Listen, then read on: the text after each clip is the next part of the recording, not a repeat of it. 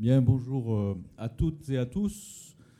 Euh, et je vous salue, pareil, à la manière japonaise. Euh, prenez vos distances, prenez de temps en temps du gel. et en dépit du coronavirus, vous êtes là, ce qui signifie qu'il y a un grand intérêt pour, ce, pour cette matinée. Donc je suis Fouad Awada, je dirige l'Institut. Et je suis très heureux d'accueillir dans le cadre de ce partenariat entre l'école d'architecture de Paris-Belleville, le comité d'histoire du, euh, CEGDD, je ne sais pas si ça s'appelle toujours comme ça, euh, et l'Institut, ce cycle d'histoire du rond-point, du précaré au rond-point. Voilà. Et nous sommes aujourd'hui sur les 30 glorieuses. et je suis d'autant plus heureux donc, Bien sûr, vous aurez euh, les interventions euh, tout à l'heure de Christiana Mazzoni euh, sur l'architecture italienne, de Tanguy Logoff de chez nous, Brigitte Guigou qui anime tout ça, mais je suis très heureux d'avoir Marc Desportes.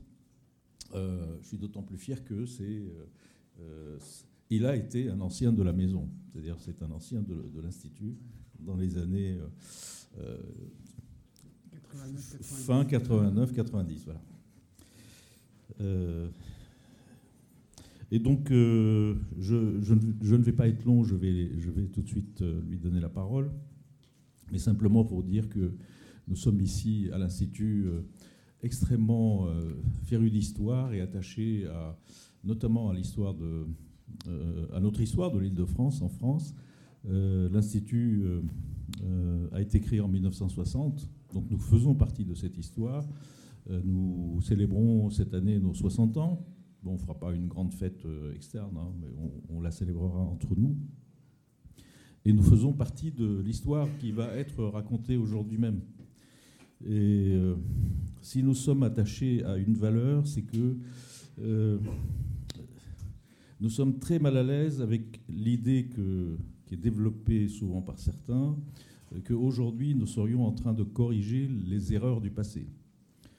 Euh, c'est trop facile de dire qu'il y a eu des erreurs commises dans le passé, que les autoroutes étaient des erreurs, que les grands ensembles étaient des erreurs, que la planification c'était une erreur. Euh, je pense qu'il faut être beaucoup plus humble et mieux comprendre le contexte dans lequel ces décisions ont pu être prises et la culture qui entourait euh, cette, cette, philosophie et cette prise de décision.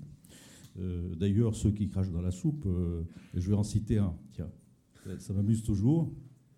Roland Castro, quand il réécrit l'histoire dans, son livre sur le Grand Paris, euh, il dirait qu'il ne s'est rien passé entre, euh, entre le plan Prost et banlieue 89. Tout ça, c'est des erreurs, il faut les corriger. Je trouve que euh, c'est exactement la, position un peu extrême qu'il faut tempérer.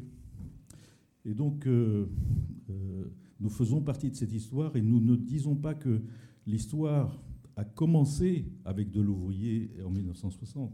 Nous sommes très conscients que beaucoup des idées que Delouvrier a prises en Ile-de-France viennent d'idées développées par Gibel, par Sudreau, par des tas de gens, euh, y compris les RER, e y compris beaucoup de choses euh, qui étaient déjà là dans les années 50.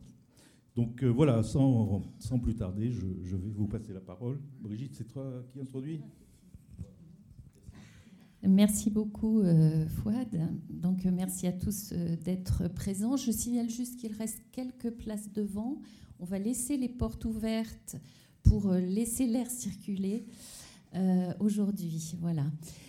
donc, nous sommes ensemble jusqu'à 12h30 et on va donc écouter trois intervenants successifs.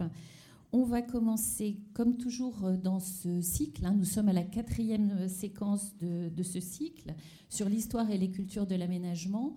On va commencer avec une approche historique euh, et on va laisser le temps à Marc Desportes de développer son propos sur l'aménagement du territoire national. Donc aujourd'hui, la séance porte sur le 30 Glorieuses, les Trente Glorieuses, le planisme et ses marges, c'est l'avant-dernière euh, séquence. On est parti du XVIIe siècle, XVIIIe, et on a remonté le fil du temps.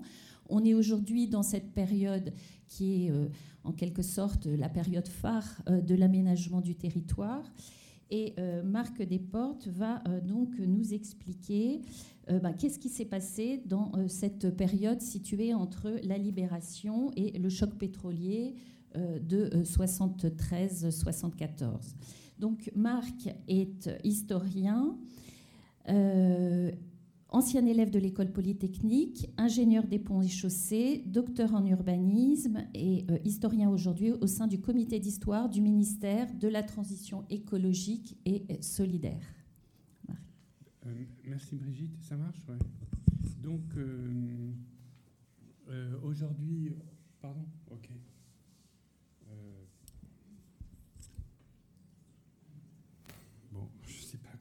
Je, me rapproche. Euh, aujourd'hui, donc, euh, comme l'a dit Brigitte, on va s'intéresser à la période qui va de la libération euh, aux années 60, aux années 1968, que j'ai choisi ce seuil.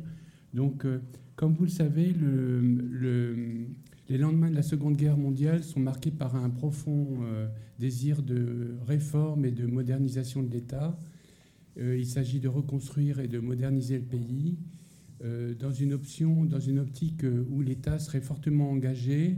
On réformerait l'organisation des affaires en y associant les travailleurs à travers les comités d'entreprise, où on procéderait à des nationalisations. Bref, un esprit nouveau qui dessine une sorte de troisième voie qui serait ni le capitalisme ni le communisme. Et c'est dans cette perspective-là que s'inscrit euh, la naissance de l'aménagement du territoire national euh, qui va avoir lieu euh, au cours de ces années-là. En effet, cette politique d'aménagement national, d'aménagement du territoire national s'inspire des mêmes idéaux, égalité des chances de tous, égalité de toutes les régions les unes vis-à-vis des autres, lutte contre la spéculation foncière, réponse à ce droit, euh, à ce besoin essentiel qui est le logement de chacun. Bref, ce sont ces idéaux qui vont inspirer euh, la reconstruction et la modernisation du territoire et donc la, politique d'aménagement du territoire qui naît au cours de ces années-là. Alors il faut dire que une prise de conscience a eu lieu avec la publication de ce livre que vous connaissez tous, qui s'appelle Paris et le désert français.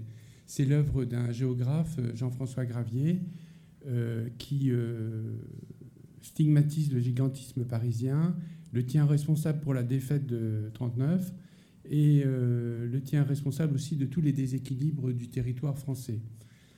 Alors, il est préfacé, vous voyez, par Raoul Dautry, qui a été ministre de la Reconstruction entre 44 et 46, et ce même Raoul Dautry qui avait œuvré pour l'introduction du terme urbanisme dans les années 1912 avec le musée social on l'a vu la dernière fois, et qui avait été en charge euh, de la reconstruction après euh, la Première Guerre mondiale.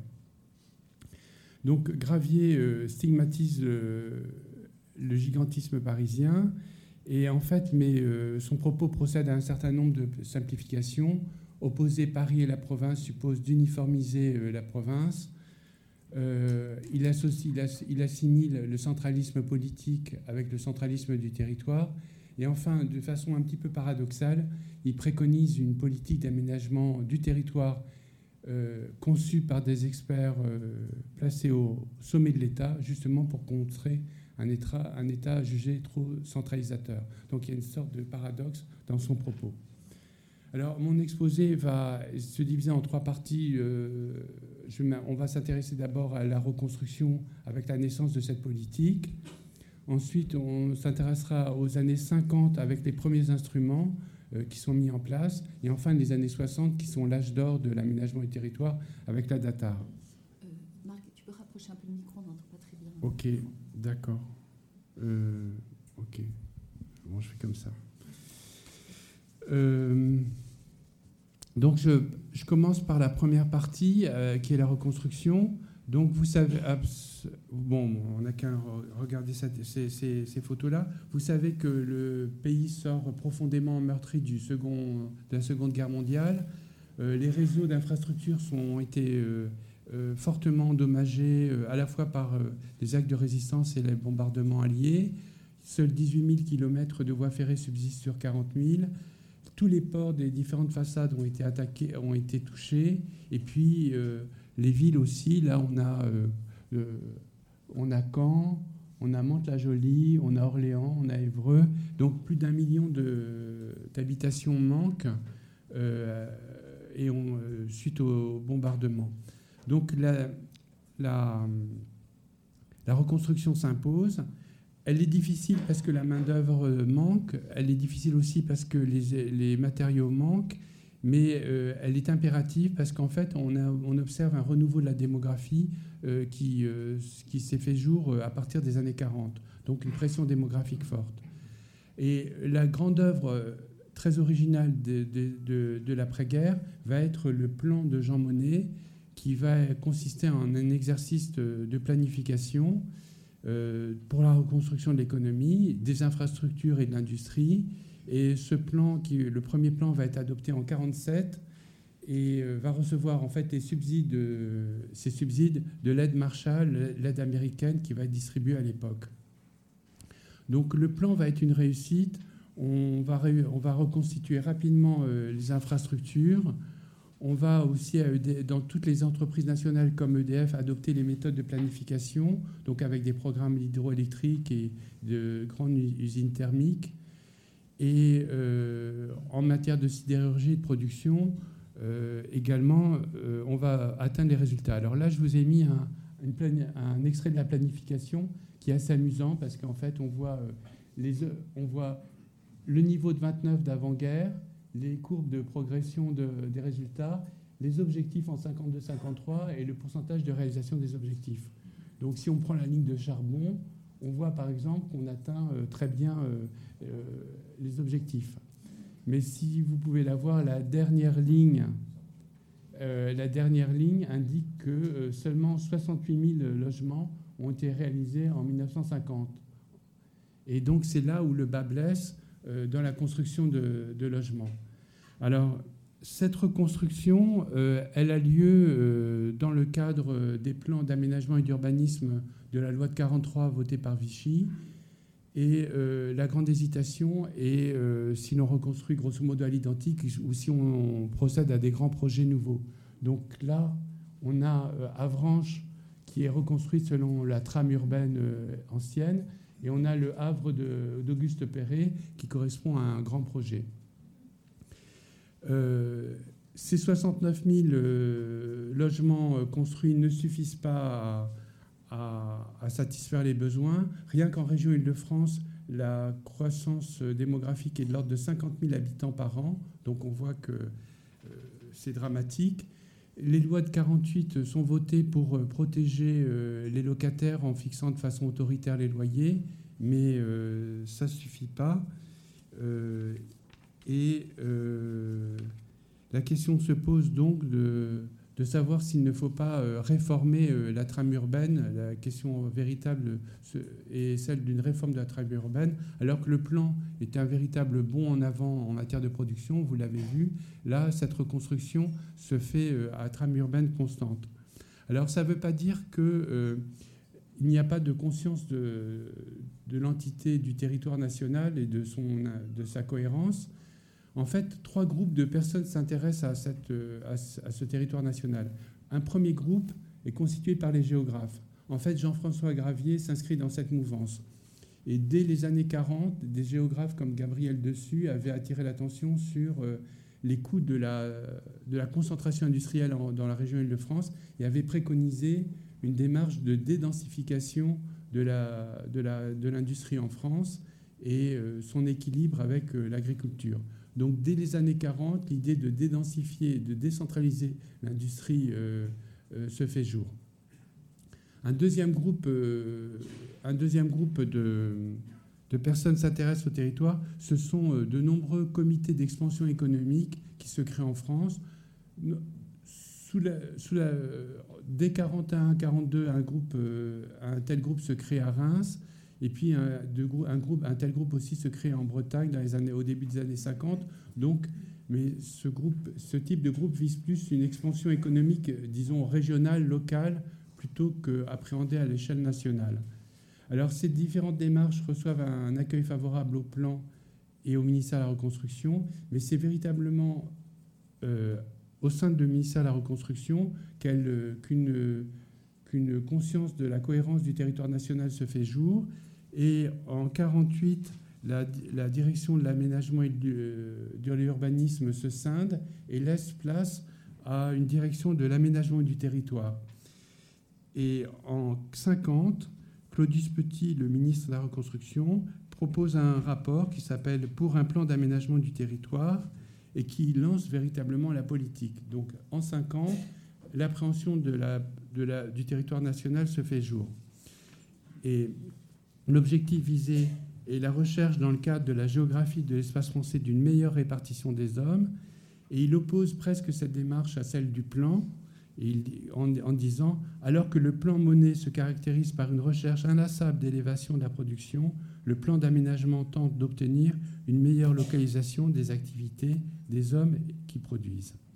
Donc, on a là deux démarches qui vont un petit peu avancer en crabe le plan Monet avec des actions régionales en faveur du renouveau économique et le plan euh, des urbanistes qui, euh, les démarches des urbanistes qui se soucient de cohésion territoriale. Et euh, par exemple, côté reconstruction, on va lancer une mission d'aménagement du bassin de la Durance, alors que côté du plan, on va lancer une mission d'aménagement du, du Baronne. Donc deux démarches qui sont plutôt liées à l'aménagement du territoire, l'une et l'autre à l'aménagement régional. Alors, euh, les idées de, de, Gabriel Dessus et des géographes, des géographes sont poursuivies. Et euh, dès 1947, euh, on, envisage de décentraliser l'industrie euh, francilienne de Paris. Renault envisage en 1947 une usine à Flins qui serait inaugurée en 1952. Et là, je vous montre une usine décentralisée, entre guillemets, de Citroën dans le site de La Jeannet, dans la banlieue de Rennes.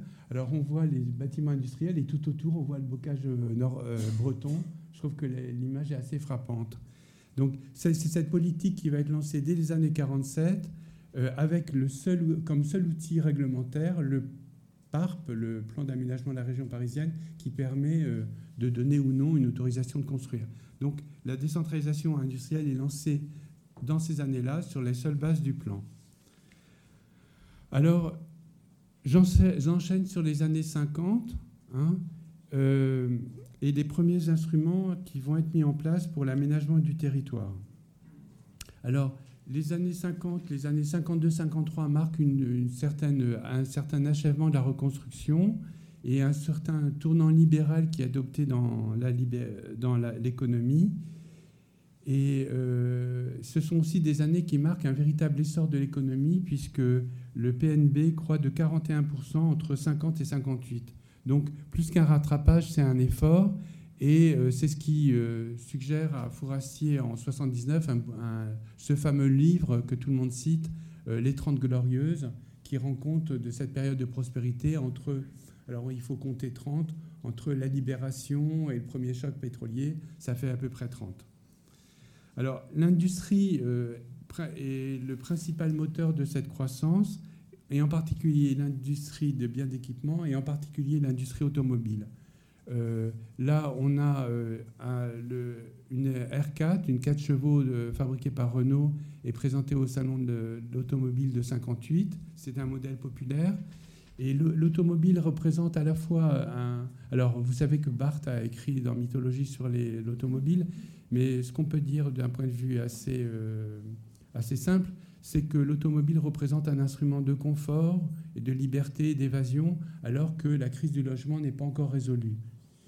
Euh, les autres industries d'équipement aussi marquent un fort essor, et le salariat serait, se, se, se, se, généralise dans l'ensemble des secteurs économiques.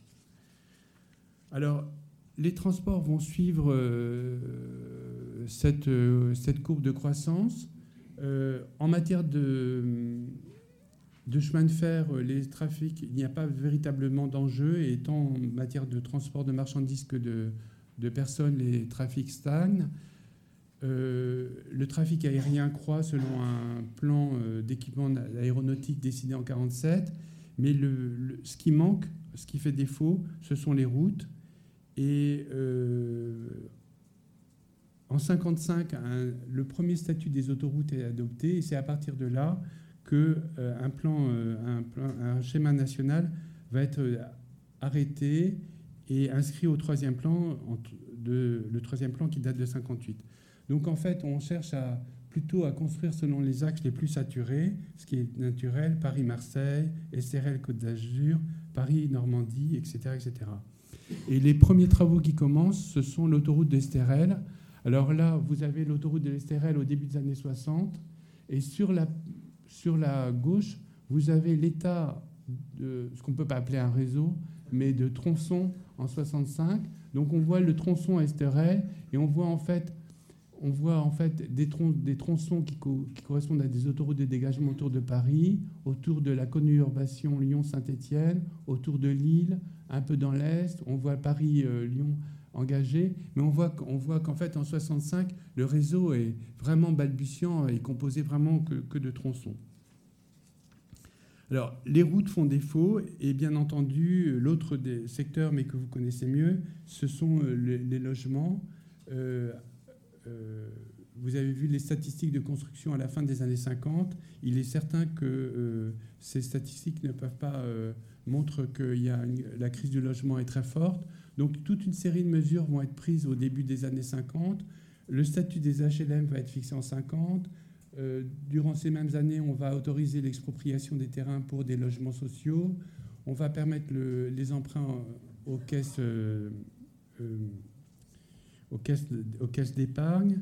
On va lancer le 1% patronal, on va lancer euh, les programmes de logement économique et surtout, on va se rallier à la théorie des grands ensembles, donc des ensembles de plus de 500 unités construits euh, avec une, euh, en suivant les méthodes d'industrialisation du bâtiment, selon des logiques assez sommaires parfois, celle du chemin de grue pour construire des barres de plus de 200 mètres. Vous connaissez bien la question des grands ensembles. Euh, le, plus, le plus connu est bien évidemment est, Sarcelles, qui est lancé en, 50, euh, en 54 pour 13 euh, 000 logements d'un seul tenant, alors que la desserte en transport n'est pas assurée. Alors, ces questions de grands ensembles vont, et le manque d'équipement va, va, être corrigé par les pouvoirs publics. En 57, on va imposer un certain nombre d'équipements et en 58, on va voter le, enfin, on va définir le statut des zones à urbaniser en priorité, des ZUP qu'on connaît encore.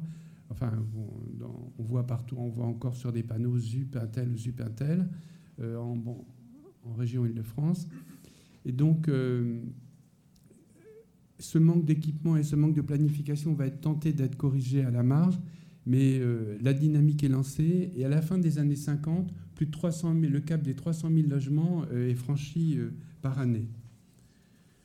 Alors, comme on le voit, autant au niveau des réseaux routiers qu'au niveau des, des aménagements. Alors, ce, type de grands ensembles, souvent, est, est, construit sur les emprises foncières libres, les plus libres et les plus disponibles possibles. Donc, par exemple, Sarcelles est construit sur des terrains maraîchers au sud de Villiers-le-Bel ces grands ensembles se, développent euh, de façon entre guillemets opportuniste selon les, les opportunités foncières. Donc entre ce type, alors un deuxième type d'urbanisme doit être aussi mentionné, c'est le remodelage des centres anciens avec les opérations de rénovation urbaine. Donc si on tient compte à la fois des, des réseaux autoroutiers, des grands ensembles, des rénovations urbaines, on voit que cela reproduit euh, la trame urbaine, la trame territoriale existante et il, ne faut pas s'étonner que euh, le recensement de 1954 prouve que euh, les déséquilibres territoriaux sont encore maintenus. Pour une densité moyenne de 78 habitants au kilomètre carré, la région parisienne atteint le score de 1100 habitants au, kilomètre carré. Le nord atteint 350 habitants au kilomètre carré et les régions les plus défavorisées atteignent, atteignent le, entre 10 et 20 habitants au kilomètre carré. Alors, une carte illustre très bien euh, euh, ce déséquilibre du territoire. C'est sur la, sur la gauche, la densité d'agriculteurs euh, par rapport à la population active. Les petits, points noir montre un pourcentage d'agriculteurs sur la population active supérieur à 74-75%. Donc on voit que la France dite du sud-ouest est, dite, est considérée comme la France étant, en retard par rapport à la France du nord-est, nord qui, est, est, elle, considérée en avance. Alors, sur euh, la droite, alors, il y a toutes les, différentes euh, lignes de séparation entre la France du sud-ouest et la France du nord-est qui ont été avant, euh, mentionnées.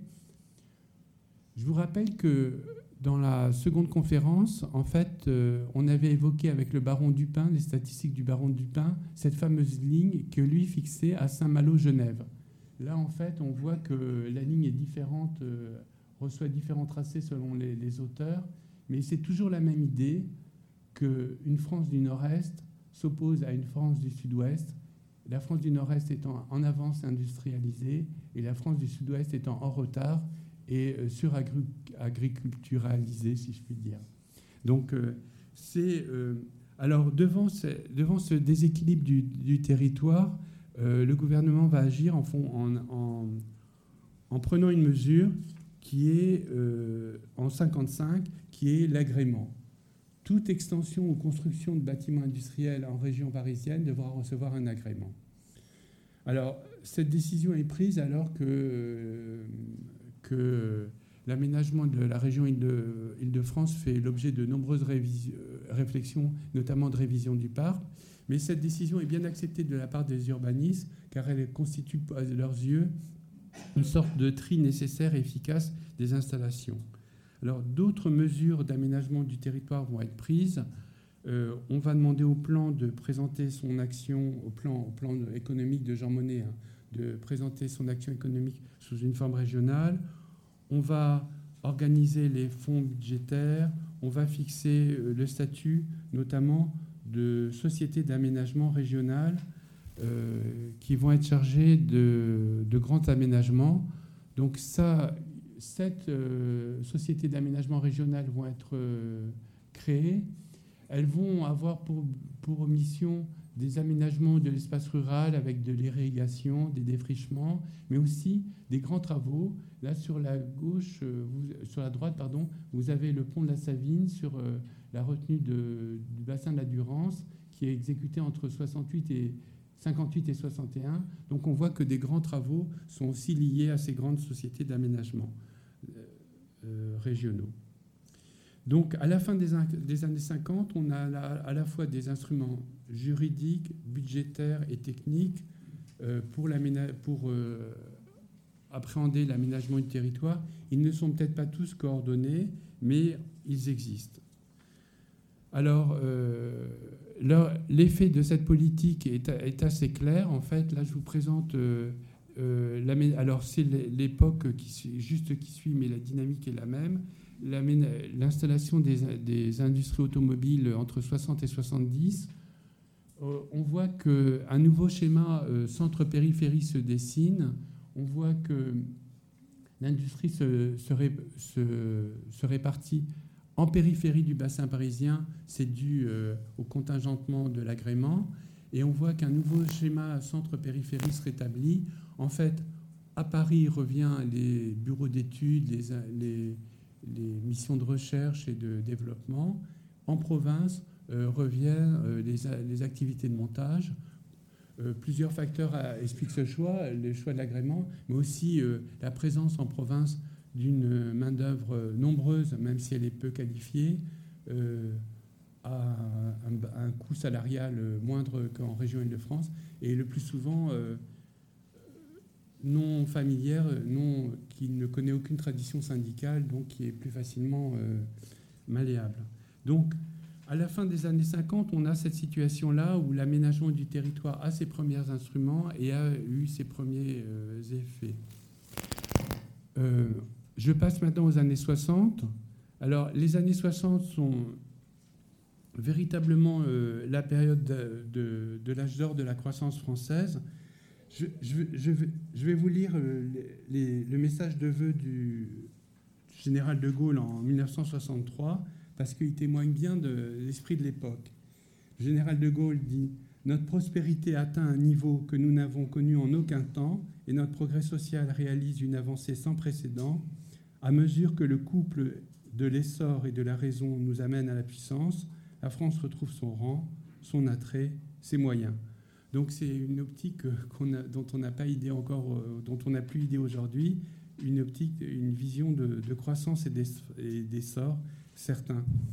Alors la croissance, l'essor démographique est à l'image euh, de, de la croissance économique, puisqu'on passe de 47 millions en 62 à 50 millions en 69, donc une très forte euh, croissance démographique et aussi une émigration euh, qui est, non, qui est substantielle. Elle, ce n'est plus l'émigration de l'entre-deux-guerres venant des pays d'Europe, mais une, émigration qui vient du Maghreb et qui nourrit euh, un flux constant de main-d'œuvre. Alors, en 59, Michel Debré, le Premier ministre, prend l'habitude de réunir les différentes administrations qui s'intéressent à l'équipement du territoire.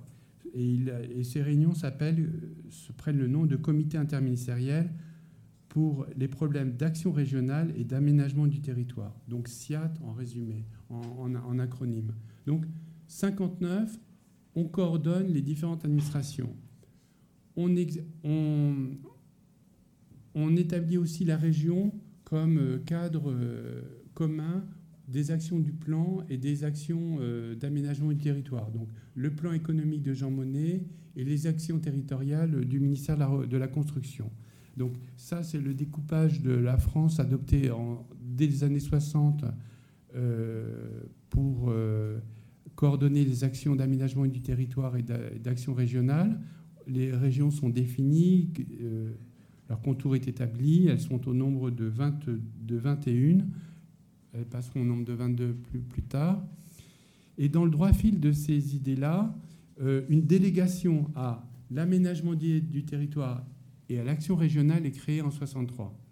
Donc c'est la fusion, si vous voulez, de, deux dynamiques qui se rencontrent.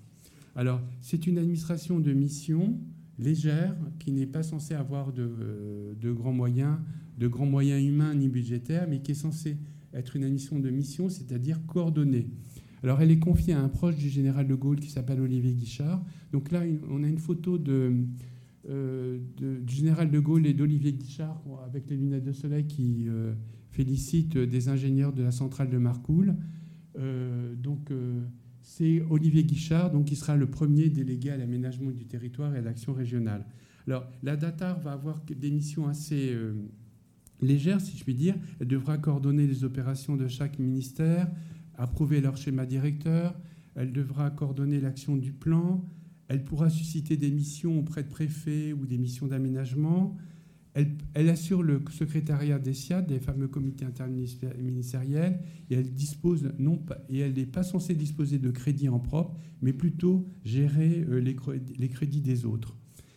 Et en 64, on crée euh, deux autres euh, couches, une autre couche administrative avec les commissions de développement économique régional et les conférences administratives régionales. Donc peu importe les noms, il s'agit de dire là que la région est renforcée. Et Olivier Guichard le dira, ce sont les besoins propres de l'aménagement à l'étroit dans le cadre départemental qui ont, entraîné la prise de conscience régionale. Donc on a bien l'adéquation ce choix pour les régions et euh, la politique régionale. Je ne sais pas combien de temps il me reste. Euh, il te reste une bonne dizaine de minutes. Euh. D'accord, ok, ça marche. Ça marche alors. Non, non, c'est bien. ok. Oui, ça va. Donc, dans les temps.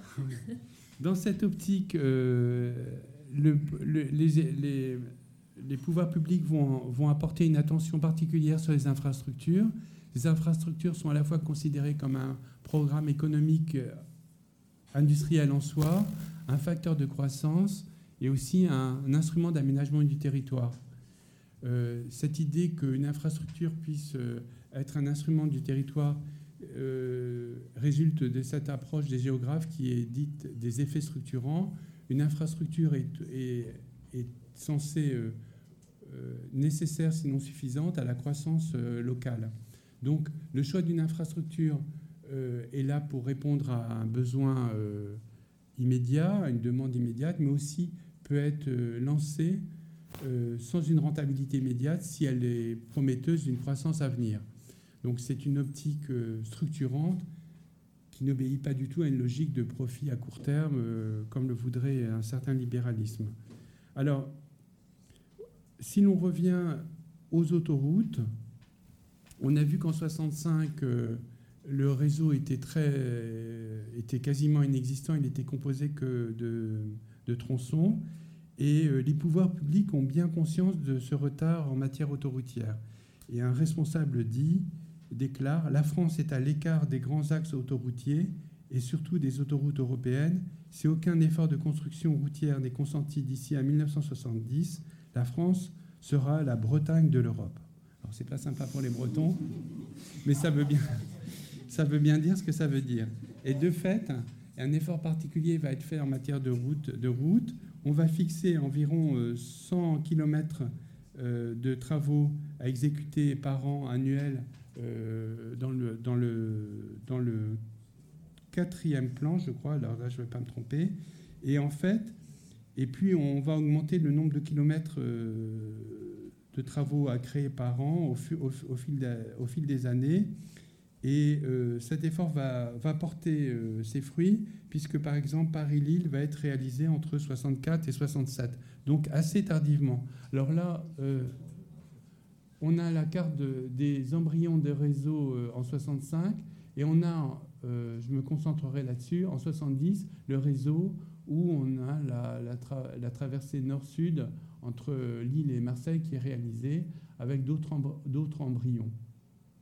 Donc, mais c'est, euh, il faut s'en rendre compte, très tardif euh, par rapport euh, au reste de l'Europe. On voit que le reste de la France en 70 est, pas, bien équipé. On a des idées. Alors, certains travaux complémentaires sont menés, hein. par exemple le tunnel sous, le Mont Blanc en 65, mais c'est bien là le réseau qui existe en 70. Et si on voulait si on voulait mener au bout l'analyse, on remarquerait que euh, cette, euh, cette transversale nord-sud alimente encore une fois la France en avance du nord-est et laisse, délaisse la France du sud-ouest euh, dans un état de, non, de non-équipement. Donc ça, c'est pour le, réseau autoroutier qui pose le, plus grand nombre d'enjeux.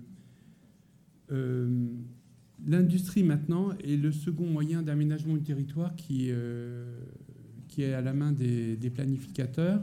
Alors le double, le double mécanisme est maintenu à la fois de contraintes avec l'agrément et de primes avec de primes d'équipement, euh, donc contraintes et, euh, et et primes. Alors la DATAR va mettre un, certain, un certain ordre dans les primes et va, euh, va cartographier plus strictement les primes. Alors, à gauche, vous avez les primes de développement industriel et d'adaptation industrielle. Donc, on a les régions dites attardées du, sud, du sud-ouest. C'est pas sympa pour elles, mais elles sont appelées comme ça. Et on a les régions du nord-est qui sont dites déprimées, ou euh, qui sont les anciens bassins, euh, anciens bassins charbonniers ou, ou d'industrie textile. Donc on, a, on, voit bien que, on, voit bien la carte de France qui, se dessine. Et à droite, on a les allègements fiscaux qui sont de plus en plus forts euh, dans, dans, la mesure où on s'éloigne de Paris. Et on voit un effet un peu concentrique autour du bassin parisien qui dessine euh, le mouvement euh, qui, a, qui assoit le, le nouveau schéma centre-périphérie dont j'ai parlé tout à l'heure. Donc ça, c'est la, c'est la, manne, industrielle que, qu'utilisent les aménageurs pour euh, rééquilibrer le territoire. Chaque année, environ plus de 100 euh, établissements euh, quittent la région parisienne à la destination de la province. Alors, le plus souvent, en fait, il s'agit d'industries d'équipement, d'électronique, par exemple, ou d'automobiles, comme on l'a vu. Et en fait, ce ne sont pas des, véritablement des déplacements d'entités existantes, ce sont plus plutôt une réorientation de la croissance industrielle et une nouvelle répartition dans le territoire. Alors dans le territoire, de nombreuses zones industrielles sont créées par euh, les collectivités locales, les chambres consulaires ou l'État. Et l'État, lui, va se lancer dans un programme très spécifique qui sont des zones industrialo-portuaires euh, destinées à euh, des grands développements industriels. Alors, plusieurs euh, motivations sont présentes. D'abord, l'importance des emprises industrielles à créer pour les usines sidérurgiques ou de raffinerie. Ensuite, le faible coût des matières premières. Et enfin, l'accroissement des tonnages spectaculaires des, navires, des cargos. Donc là, on voit les zones industrielles ou portuaires projetées par l'État, et euh, en particulier le Calais Dunkerque, qui est censé faire concurrence au port euh, du nord de, l'Europe, et le port euh, Marseille-Fos, qui est censé devenir le pôle, un port européen prédominant dans le bassin méditerranéen. Et à vous avez une photo de fosse des années 65. Euh, Alors, ce sont des projets considérables qui mobilisent des, emprises de l'ordre de 10 000 hectares. Et en fait, euh, à l'analyse, il apparaît que ces projets sont, menés de façon un petit peu centralisée, depuis Paris, en un mot, et euh, sans grande attention au contexte local, au réseau industriel des entreprises, et surtout à l'environnement et aux conditions écologiques de leur développement. Euh, on, a vu a vu les, on a vu les réseaux de transport, on a vu l'industrie, maintenant euh, l'urbain. Euh, l'urbain, le monde urbain jouit d'une vitalité très forte au cours de ces années-là. vitalité qui est due à l'exode rural, à l'émigration, mais aussi à la croissance propre du monde urbain. Pour la croissance du monde urbain, près de 40% vient du solde naturel des villes. Donc on sent que la vitalité des villes. Alors on pourrait y voir euh, un effet de la croissance économique, mais la ville en soi est un programme économique euh, de par la construction des logements, des infrastructures, de la consommation. Elle est autant cause qu'effet de la croissance économique. Alors comment euh, se répartit cette croissance urbaine? Elle profite essentiellement aux villes, de, aux, aux villes moyennes, enfin on les qualifierait aujourd'hui de villes moyennes, de 100 à 200 000 habitants qui croissent de l'ordre de 2,31% au cours de ces années-là. Donc ce sont les villes moyennes qui croissent. Et euh, ce qui est aussi euh, très particulier à l'époque, ce sont leurs périphéries évidemment qui croissent. Et l'INSEE introduit en, en 62 la notion de zone de peuplement, peuplement urbain et industriel pour rendre compte de ces nouvelles, euh, de ces nouvelles entités. Les villes croissent, deviennent des, agglomérations, et euh, à contrario, les communes isolées décroissent. Une commune isolée décroît de, en moyenne de 0,87%, alors qu'une commune intégrée dans une zone de peuplement industriel et urbain croît de 57%. Donc on voit bien la différence entre les communes qui sont isolées et les communes qui sont prises dans une dynamique euh, de ville moyenne. Alors, euh, la DATAR va avoir une politique urbaine qui va être celle des, métropoles d'équilibre. Alors, huit métropoles d'équilibre sont choisies. Alors, elles sont représentées sur la carte et euh, une carte qui date de 64 où l'on voit aussi euh, les villes nouvelles, mais ça, on y reviendra dans un instant. Ces métropoles d'équilibre sont censées accueillir les grands équipements, dont les équipements culturels, et concentrer la croissance urbaine. Alors, si on, a en mémoire ce qu'on vient de dire sur les zones, euh, les villes moyennes, on voit que euh, on peut considérer ces métropoles d'équilibre soit comme un appui de la croissance euh, urbaine. On projette une France de 70 millions d'habitants en l'an 2000, donc il faut bien accueillir ces habitants, soit comme un rééquilibrage de l'armature urbaine à travers ce choix des, métropoles censées rééquilibrer l'armature urbaine vis-à-vis -vis de la croissance euh, des, villes moyennes. Mais en règle générale, euh, c'est là le seul, euh, le, élément de politique urbaine de la DATAR. Et en fait, la croissance des, villes moyennes et leur extension leur, de leurs tâches urbaines laisse apparaître un certain manque de, fermeté dans la politique urbaine. Le ministère de la Construction, en fait, n'a pas de service localisé Et la ville est plutôt le fruit de la, fabrique de la ville, comme on dirait aujourd'hui, est plutôt le, fruit de différents acteurs qui travaillent en silo, pour reprendre une expression actuelle, que sont les investisseurs privés, les institutionnels, les entreprises de transport, les bailleurs sociaux ou même les, équipements commerciaux euh, qui sont créés à l'époque. Donc on a un certain manque de, politique urbaine. La politique des grands ensembles semble marquer le pas euh, faute de, de, grandes emprises foncières. Et enfin, euh, la politique de remodelage des rénovations urbaines des centres urbains aussi marque le pas.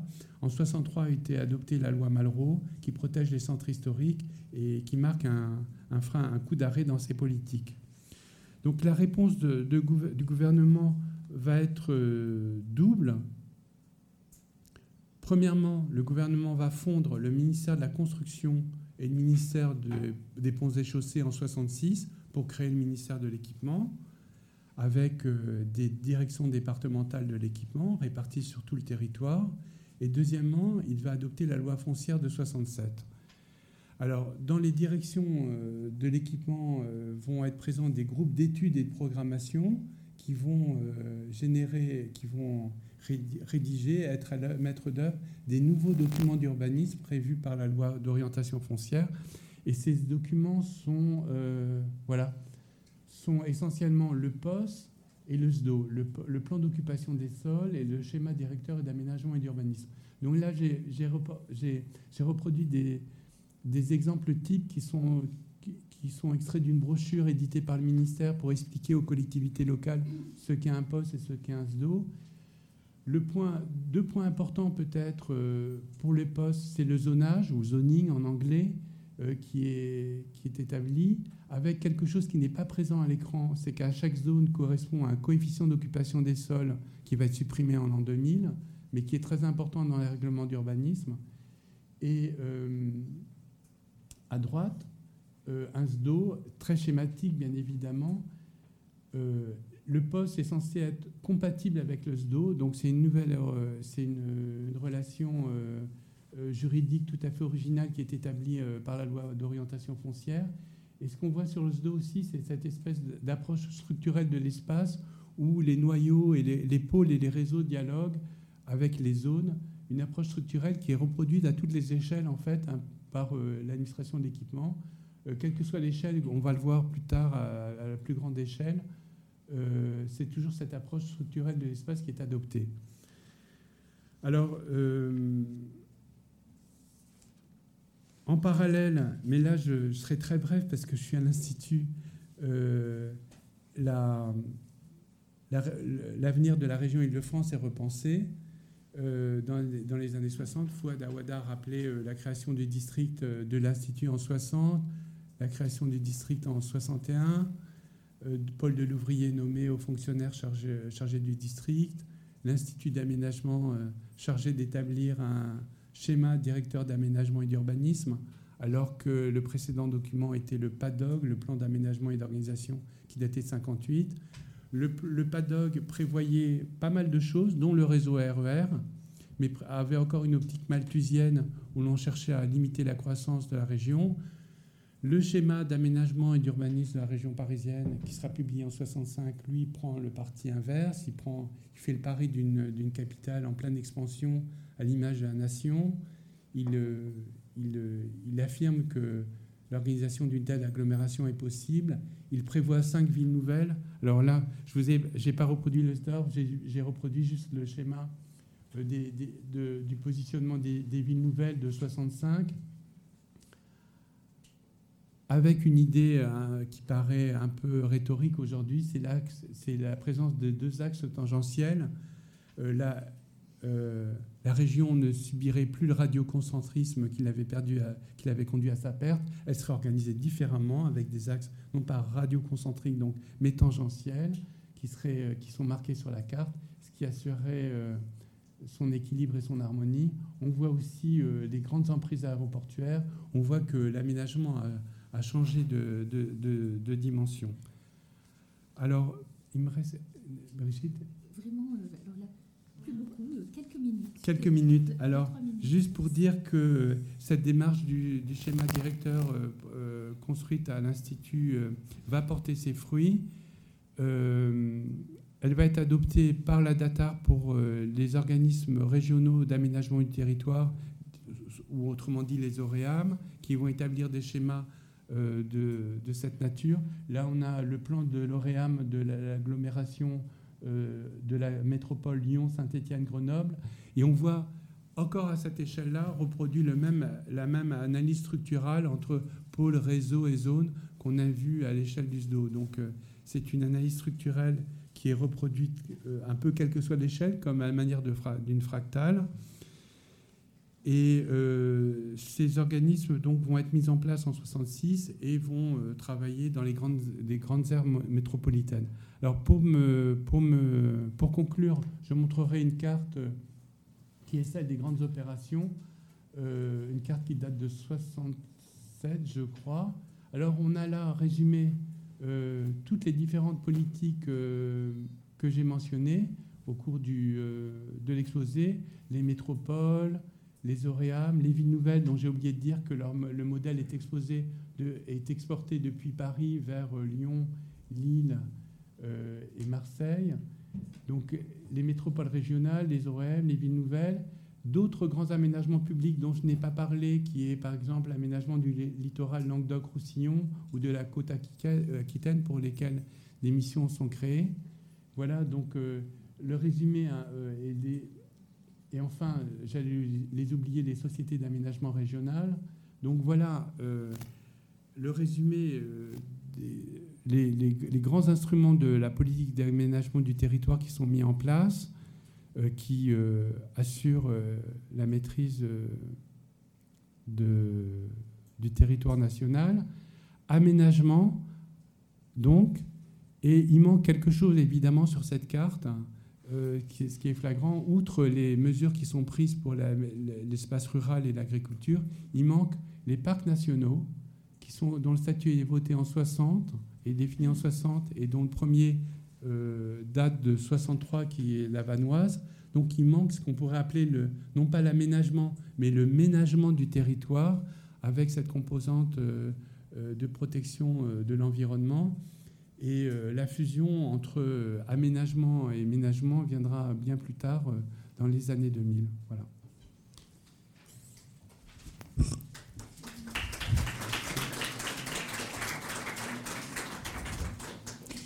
Euh, merci beaucoup, Marc. Alors, je vous propose peut-être de euh, prendre euh, quelques questions, s'il y en a spécifiquement sur l'exposé historique, avant de passer à la suite. On va prendre deux, trois. Monsieur, vous vous présentez, vous posez votre. Merci, madame. Jean-Claude Cavard, bon, je suis un, ancien ancien de géographie, mais à la retraite depuis longtemps, donc je suis plus dans le bas, si j'ose dire. Euh, merci pour cet exposé qui est très intéressant parce que je suppose bien sûr beaucoup de personnes ici, c'est spécialistes, donc ils connaissent. Mais je crois que ce qui est très intéressant dans votre exposé, c'est l'apport des cartes, enfin en dehors de votre exposé lui-même, c'est l'apport des cartes, qui est très riche et qui ne sont pas forcément évidentes à trouver. Alors je voulais vous poser une question. En tant qu'ancien prof d'histoire-géographie, il y a une revue qui s'appelle l'APHG, Association des professeurs d'histoire-géographie, et euh, quand on est euh, enseignant de géographie ou d'histoire, parce que la majorité sont historiens, et puis même les géographes, euh, il y a tellement de sujets abordés que c'est très compliqué.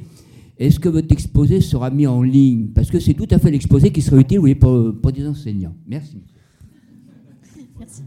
Est-ce qu'il est y a d'autres remarques, questions? Euh, Donc, euh, oui, on va en prendre une autre. Oui, moi je suis chargée de développement territorial. Euh, à la Caisse des dépôts. Et donc, je suis très néophyte sur le sujet. Et je me, donc, j'étais intéressée par l'aménagement qui était prévu sur l'île de France avec les tangentiels. J'ai pas très bien compris quelle était l'idée sous-jacente. Comment, enfin, parce que comment on circule dans des tangentiels? Enfin, je ne sais pas. Mais alors, Oui, je, réponds et puis.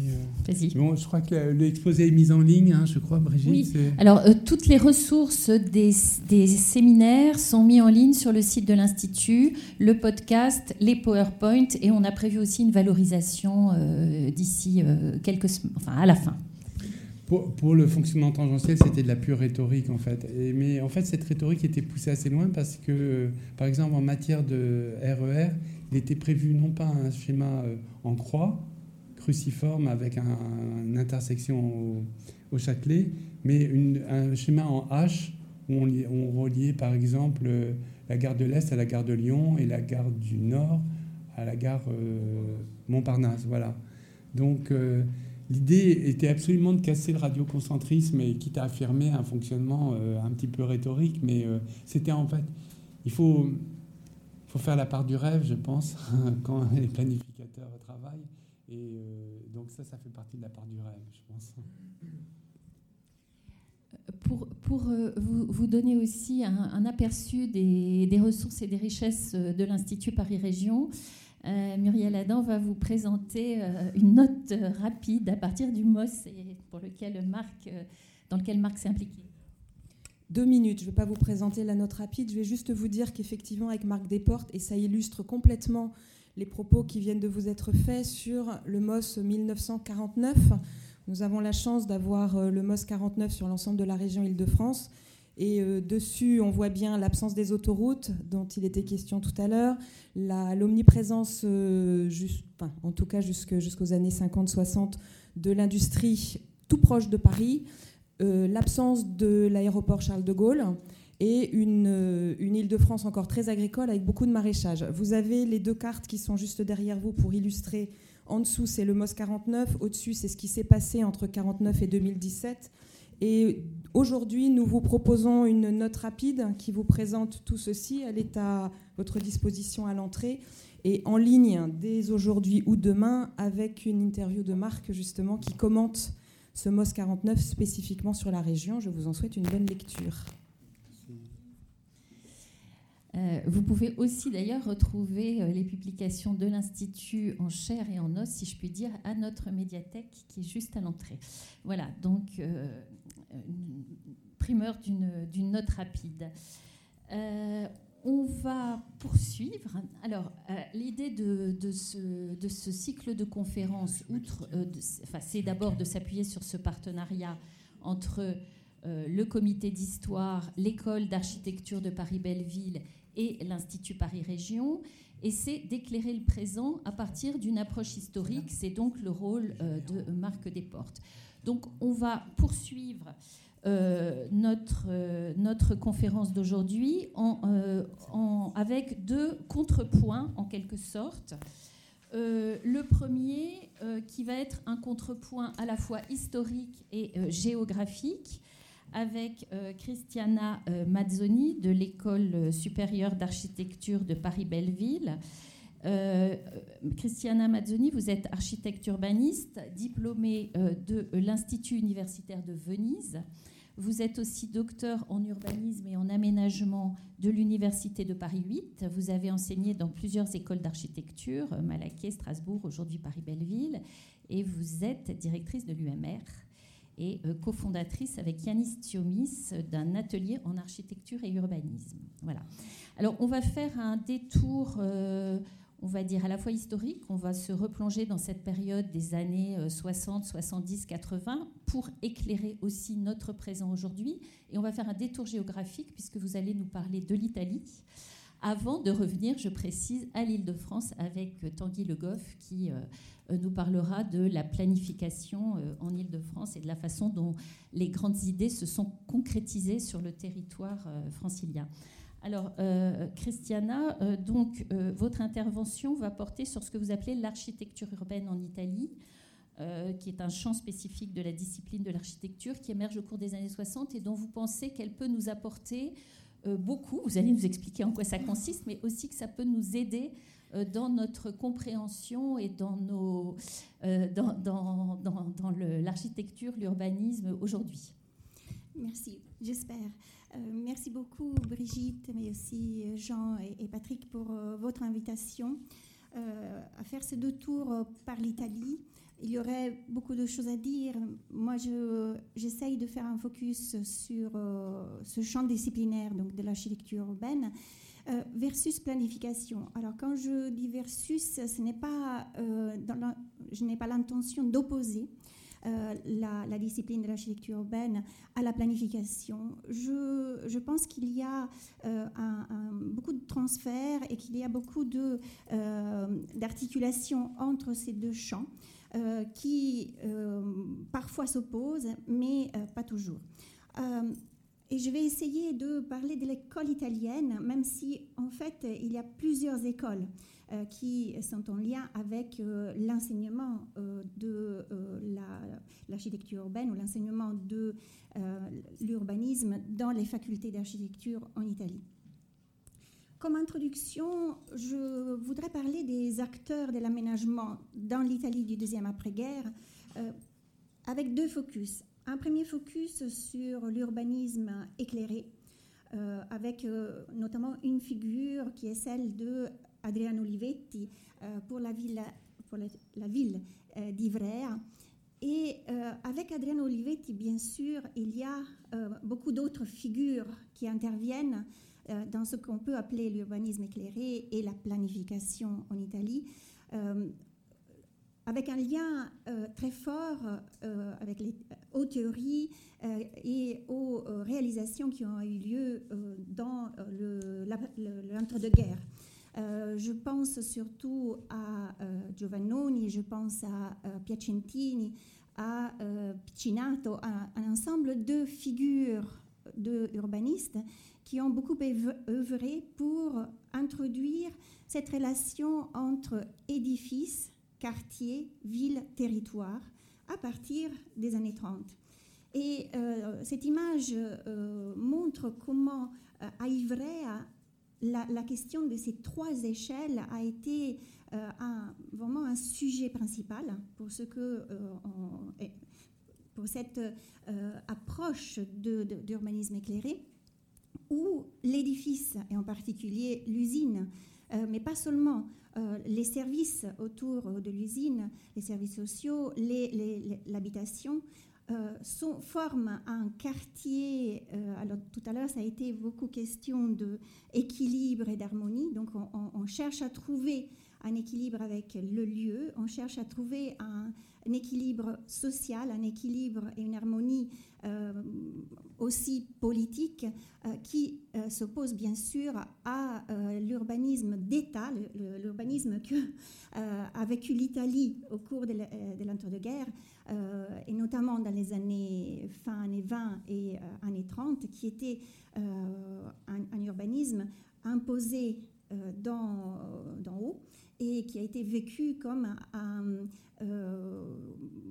une, imposition par rapport à toute une histoire de, l'Italie qui est plus centrée sur les villes et les communes. Donc c'est aussi une façon de reconstruire l'Italie à partir du local euh, qui est en jeu euh, dans ce deuxième après-guerre et euh, que ces urbanistes mettent en avant en lien avec l'Institut national d'urbanisme, Istituto Nazionale di Urbanistica, INU, qui, qui, a été lui fondé au cours de l'entre-deux-guerres, mais qui, notamment dans les années 50, prend beaucoup d'ampleur et surtout avec l'édition de revues spécialisées, Urbanistica, qui encore aujourd'hui a un rôle fondamental dans euh, la, euh, la, diffusion des idées sur l'urbanisme et la planification en Italie.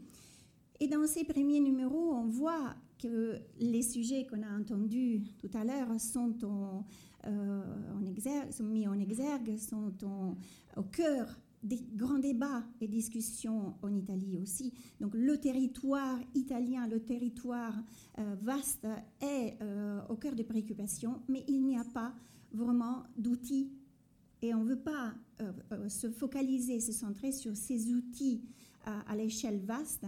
On veut privilégier l'intervention dans les villes.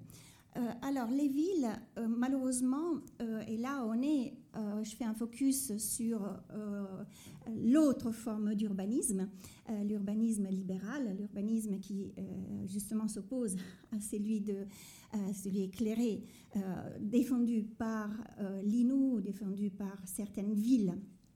Et cette, forme d'urbanisme est euh, celle qui domine euh, à, 80% euh, dans l'Italie de l'après-guerre. le film Mambassa Les mani sulla città, Mambassa sur la ville de Francesco Rosi, montre très bien quels sont les, acteurs. D'un côté, bien sûr, les politiques.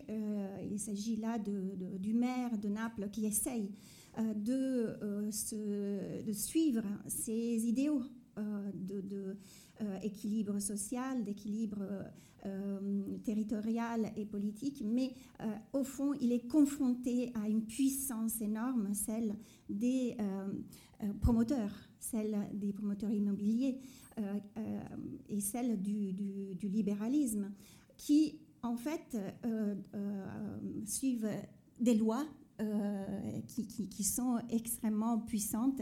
Et euh, avec euh, cette puissance, il y a l'armée, il y a aussi parfois l'Église, il y a l'architecte, il y a la, mafia. Donc, dans ce film, on voit la, vraiment la problématique qui vit notamment le sud de l'Italie, mais euh, qui est assez euh, présente euh, dans plein de villes qui essayent de suivre un urbanisme éclairé, mais qui, au fond, se confrontent à une politique locale très difficile, une politique qui, au fond, favorise la construction de condomini. Alors, ce sont ces euh, palazzine, condomini, on les appelle en Italie, euh, ces unités euh, d'habitation qui euh, sont construites bien sûr suivant un plan local. On a une planification locale, il piano regolatore, piano locale, qui est assez puissant, mais qui est justement à la merci de ces forces politiques et de ces forces aussi liées à, la, aux financeurs. Et alors, cette double facette, alors, je ne parle pas exprès de toutes les autres facettes parce que le débat vraiment est très intense en Italie euh, et je, ne peux pas euh, euh, ici montrer toutes ces facettes du débat. mais j'essaie de privilégier un axe qui pour moi est assez important et intéressant. un axe qui se relie, qui s'articule euh, à la question de cet urbanisme éclairé, que je montrais euh, euh, au départ, et qui essaye de vraiment s'opposer à la libéralisation du marché de, lié à l'aménagement de la ville. et c'est là que naissent des débats, vraiment, c'est à ce moment, dans les années 60, fin 50 et 60, qui naissent des débats au sein des écoles d'architecture, alors ce sont des facultés euh, en Italie, les facultés d'architecture, euh, des débats et euh, des,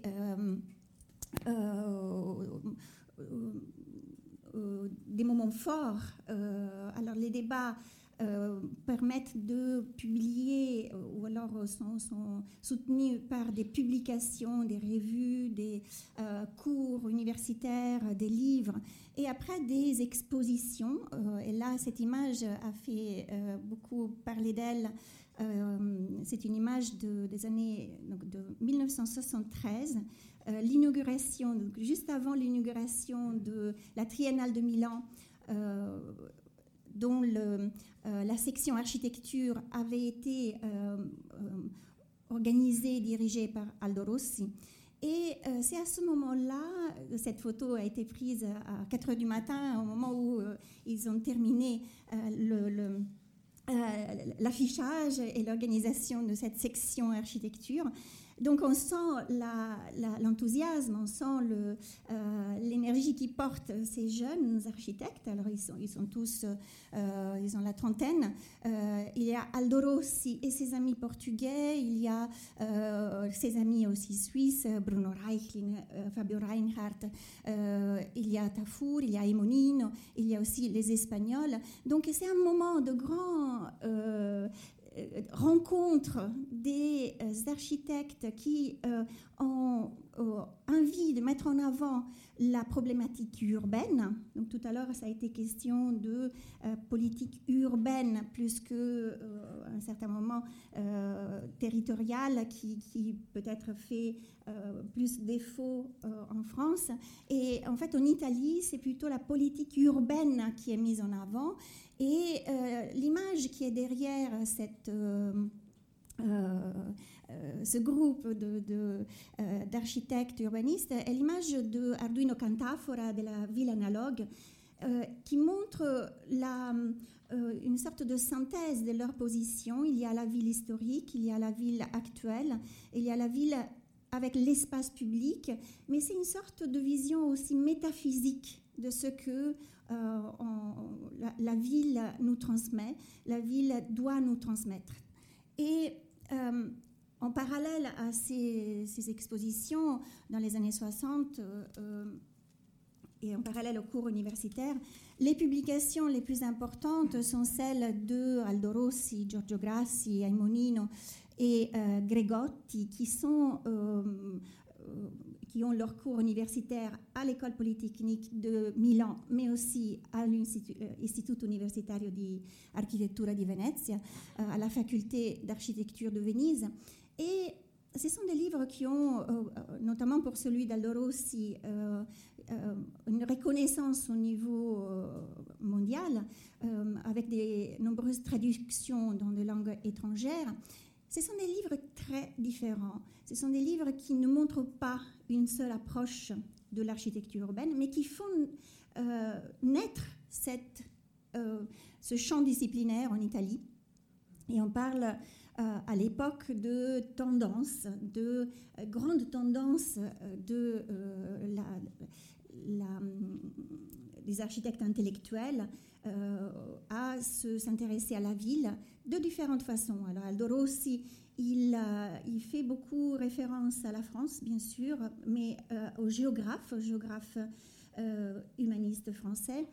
Euh, il fait référence aussi à l'histoire de, de l'architecture. et C'est un livre très difficile à, comprendre et à lire, mais qui, qui, a une, une inspiration de fond très intéressante.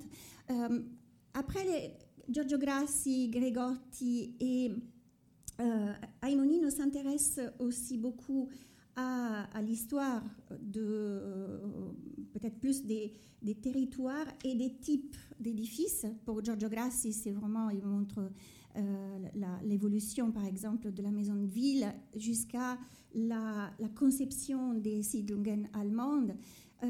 mais c'est euh, surtout l'étude, euh, pour Raimonino par exemple, des euh, villes et de l'extension du 19e siècle pour Vienne et pour Paris en particulier, mais aussi pour d'autres capitales européennes, qui définissent les orientations de ce que doit être la discipline de l'architecture urbaine et comment l'enseigner aussi aux euh, futurs architectes et futurs architectes urbanistes. J'ai repris euh, ces, extraits de, euh, d'un professeur de, du sciences de langage qui, montre comment on peut travailler sur la définition d'une discipline, parce que je pense que le travail qui a été fait par ces enseignants, architectes et urbanistes en Italie, répond exactement à ces euh, à ces éléments mis en avant euh, par euh, Mangino. donc tout d'abord, la volonté de définir une discipline avec ses principes fondateurs, définir des hypothèses générales et des concepts qui se rattachent à cette discipline. Et définir quel est le cadre conceptuel de référence. Il peut être historique, mais il peut être aussi euh, euh, une, vision, et on l'a vu tout à l'heure avec la question de la ville analogue, une vision du futur. Et il s'agit d'établir un ensemble d'outils de description et de probation de ce champ disciplinaire qui en définissent le lieu de pertinence. Donc, je, dans, mes travaux sur les, euh, textes, euh, non pas sur l'analyse euh, de l'architecture ou des quartiers réalisés, donc vraiment de, de l'espace construit, mais dans l'analyse des textes qui ont été édités dans les années 50, 60, 70, je peux trouver vraiment beaucoup d'éléments qui me permettent de dire le, ce lieu de pertinence euh, a été bien défini, cet objet a été bien défini et tous les éléments qui permettent de définir ce, euh, euh, champ conceptuel ont été définis. Alors là, je vais en montrer certains, alors certains éléments de référence, certains champs de, de référence. Certainement l'Allemagne de l'entre-deux-guerres, l'Allemagne qui... Alors il y a un axe très fort entre l'école de Venise, l'école polytechnique de Milan et l'Allemagne. L'Allemagne euh, est perçue comme un, lieu euh, d'éclosion de la modernité, modernité architecturale et urbaine. Et donc euh, beaucoup de voyages sont organisés pour comprendre comment ont été organisées ces extensions des villes, mais aussi cette densification des villes euh, au cours des années 30 et en particulier l'exemple des euh, Siedlungen est, mis en avant.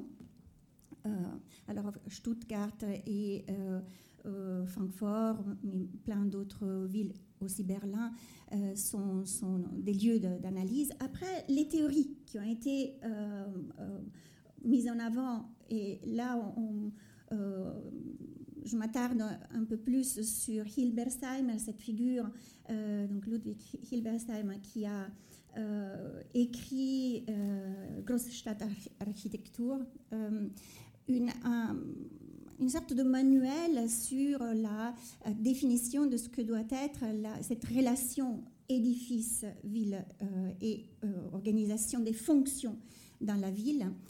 Et tous ces, regards sur euh, la, période historique récente et la, définition de, dans la culture allemande d'une euh, discipline spécifique euh, vont permettre à ces architectes de répondre à des concours, alors il n'y en a pas beaucoup, des concours d'idées. Et là, c'est pour l'extension de, de Milan dans euh, une ville voisine et, la, la, relation entre Milan et la ville voisine de Monza à travers une, euh, un quartier d'habitation qui, pour Grassi et Rossi, euh, doit faire écho à ce qui étaient les, les opérations de Vienne, hein, de Vienne rouge, avec les Höfe, avec ces grandes cours qui organisent autour d'elles euh, l'habitat et qui fournissent une sorte de relation intéressante et importante entre l'espace public urbain et l'espace de l'habitat. Après, euh, les programmes qui, sont mis en avant dans ces concours sont aussi très importants euh, et sont objets de réflexion. Le programme ici, par exemple, c'est le cimetière, cimetière de Modène, auquel, donc, un concours auquel répondent de nombreux architectes. Et là, je montre la euh, les propositions de Grassi et Rossi qui ont, qui ont répondu ensemble au concours. Et il s'agit de comprendre non pas seulement la, vraiment la question de l'espace urbain et de la relation à l'édifice, mais aussi la, euh, la ville dans son sens plus large, qui englobe aussi la ville des morts. Alors, je ne vais pas m'étendre longuement sur cette question, il y aurait beaucoup à dire, parce qu'au fond, pour, euh, dans, ces programmes et dans ces, euh, euh, dans, ces invitations à travers des concours d'idées, il y a une sorte d'invitation à produire un manifeste de ce qui est la, la, discipline de l'architecture urbaine, mais aussi un manifeste du positionnement de l'architecte vis-à-vis de la construction de la ville et de l'espace public. Et Rossi, il, le fait à travers l'écriture, mais aussi à travers le dessin, donc la représentation de cette euh, de ce manifeste de ce qui est le positionnement par rapport à la ville est exprimé dans ces dessins. Et là, c'est la, notion de monument, par exemple, qui est mise en avant euh, par, euh, Aldo, Rossi dans ce dessin. C'est une place à Milan qui accueille le monument, aux morts de la Deuxième Guerre mondiale et qui est pour Aldo Rossi l'occasion de euh, montrer comment on peut travailler sur le lien à l'histoire, la, perception du lieu, la perception de quelque chose qui est au-delà, qui est dans la poésie du lieu, dans le génie du lieu, et non pas euh, uniquement dans euh, l'élément euh, matérielle euh, et l'analyse vraiment matérielle et fonctionnelle des lieux. Donc il y a quelque chose qui va au-delà de ces, ces, analyses, de ces capacités et des normes qu'on peut définir à partir d'une analyse fonctionnelle. Et Aldo Rossi parle beaucoup d'analogie. C'est l'un des concepts qui sont au cœur de cette discipline naissante. Analogie, il se réfère à Canaletto quand il dépeint euh, le, ponte di Rialto, le pont de Rialto à Venise. Il n'utilise pas la vraie Venise. Mais pour tout le monde, tous les observateurs de ce tableau, c'est Venise. Et au fond, au fond, ce sont les palais de Vicence. Euh, Palazzo Chiericati, le Palazzo della Ragione et le pont de Palladio, euh, qui n'a jamais été construit à Venise, qui sont le cœur de ce tableau. Et Aldoros, il veut nous dire, attention, vous vivez la ville, vous vivez la ville telle que vous la voyez, mais il y a derrière quelque chose que ne peut que capter et qui fait le génie du lieu. Et que cette Venise analogue de Canaletto a très bien euh, manifesté, a très bien traduit. Et à travers euh, cette relation avec l'eau, la relation avec les, les activités euh, humaine qui, que le lieu accueille, ce que vous voyez réellement dans le lieu, ce n'est pas vraiment la, seule, ou le seul élément de la ville avec lequel nous pouvons travailler. Il faut travailler avec d'autres choses, avec des analogies à des éléments qu'on ne va pas faire forcément, mais qui sont là. Et ça, c'est un enseignement vraiment très important et très intéressant qui, euh, qui, a été euh, repris euh, dans des tableaux, par exemple, là c'est Bruno Reichlin avec Fabio Reinhardt et Aldo Rossi dans les années 70 qui montrent leur image de, Trieste. mais ce n'est pas la vraie ville, c'est la ville, mais ce n'est pas la vraie ville, dans le sens où il, y a toute la mémoire personnelle et aussi la mémoire collective qui intervient dans cette représentation de la ville. Et après, pour Aldo Rossi, il s'agit aussi de travailler sur le génie du lieu, mais comme euh, euh, compréhension du territoire. Alors, il y a, la notion de territoire intervient dans les écrits des Italiens, même s'ils sont très, très centrés sur la relation édifice, espace public ou édifice quartier. Et Aldoros utilise cette euh, plan de Rome euh, fait uniquement par euh, des, les, églises paléochrétiennes, c'est la ville de Rome, mais au fond, qu'est-ce qu'on veut, on veut transmettre de Rome L'importance de Rome avant la, Renaissance, c'est le génie de ces lieux, hauts lieux qui ont fait la, qui, qui dessinent qui, qui représentent l'essence de Rome. Et dans l'image euh, sur le plan supérieur, il y a les, euh, un, chemin de Via Crucis, euh, pas loin de, Turin, qui montre aussi la capacité de l'architecture à intervenir sur un lieu par des points précis et qui, qui interprète et en dessine le paysage et en même temps euh, participe de l'architecture du lieu et du paysage, qui est très important euh, dans la relation avec la ville et l'échelle plus de, de, l'espace dense et construit urbain. Donc il, il, y a des liens subtils qu'il fait. Après, euh, autre chose à dire, et là je passerai plus vite parce que le, temps court, euh, ce sont toutes les analyses faites par les Italiens des, rez-de-chaussée des villes euh, sur l'enseignement le, du plan Nolli. Et ce sont beaucoup de villes qui sont analysées par, par ces architectes urbanistes italiens dans, dans la, question des rez-de-chaussée, mais aussi la question du, euh, du, rapport de l'édifice à, euh, à, la rue, au, à l'îlot. Euh, à ce que, par exemple, pour Vienne, ce qu'on appelle le, ring, l'anneau des boulevards, et leur transformation. Donc, il y a ces, ces, interventions ou ces analyses des villes étrangères et après un répondant de, des, par exemple, architectes français euh, par rapport au débat italien, euh, c'est le numéro d'architecture d'aujourd'hui, mais pas seulement. Il y a Bernard Huette qui euh, est rédacteur en chef de architecture d'aujourd'hui, qui, est vraiment dans, un, dans, une forme de dialogue, dialogue avec des mésententes, bien sûr, mais, mais dialogue avec l'Italie très intéressante. Il y a les architectes belges et bien sûr, je les ai mentionnés tout à l'heure, tout un filon euh, enseignants et architectes urbanistes euh, portugais, euh, suisses et aussi en Allemagne. en Allemagne, je dirais que la, leçon mise, soulignée par cette école italienne, alors c'est pas très juste de dire l'école italienne, par les écoles italiennes. en Allemagne, c'est l'opération de l'IBA de Berlin euh, qui, qui, est organisée à partir de la fin des années 70. Euh, tu, me corriges, Corinne, si je dis des bêtises.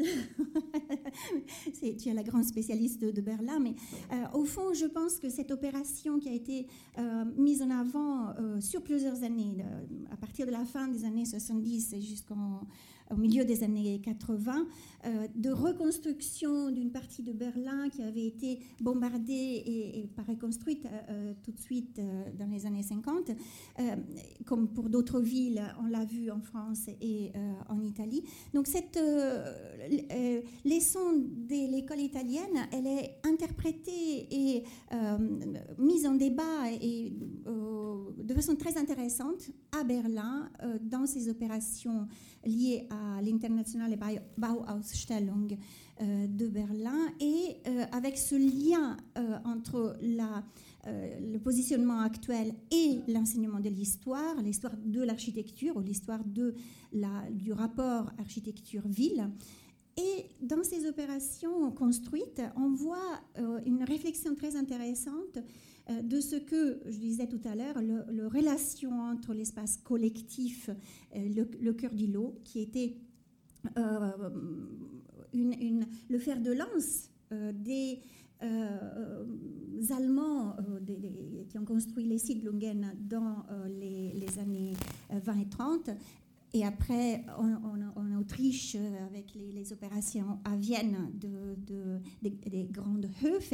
Et ici, dans plein d'opérations de cette euh, IBA à Berlin, on voit euh, cette réflexion qui vient, à mon avis, des Italiens qui ont compris la leçon allemande et qui euh, permet de euh, travailler sur cette ville euh, d'harmonie et des relations entre l'espace public, l'habitat et le, cœur du lot qui est plus lié à, des, du collectif, n'est pas forcément lié à l'esphère publique. Donc cette relation publique, oui, cinq minutes. Cinq minutes. Je, alors pour conclure, en fait, je voulais dire qu'il y a eu beaucoup de dérives de la euh, de l'école italienne. Euh, alors bien sûr, euh, des dérives qui sont liées à, au formalisme, à, une volonté de mettre en avant et par Aldo Rossi aussi, hein, uniquement. et c'est une, attitude aussi assez revendicative de, vouloir copier ou de vouloir. on est dans le pop. et, alors le pop en architecture, et ce qui a permis de, de dire bah, les Italiens se sont trompés, euh, et, où on s'est trompé.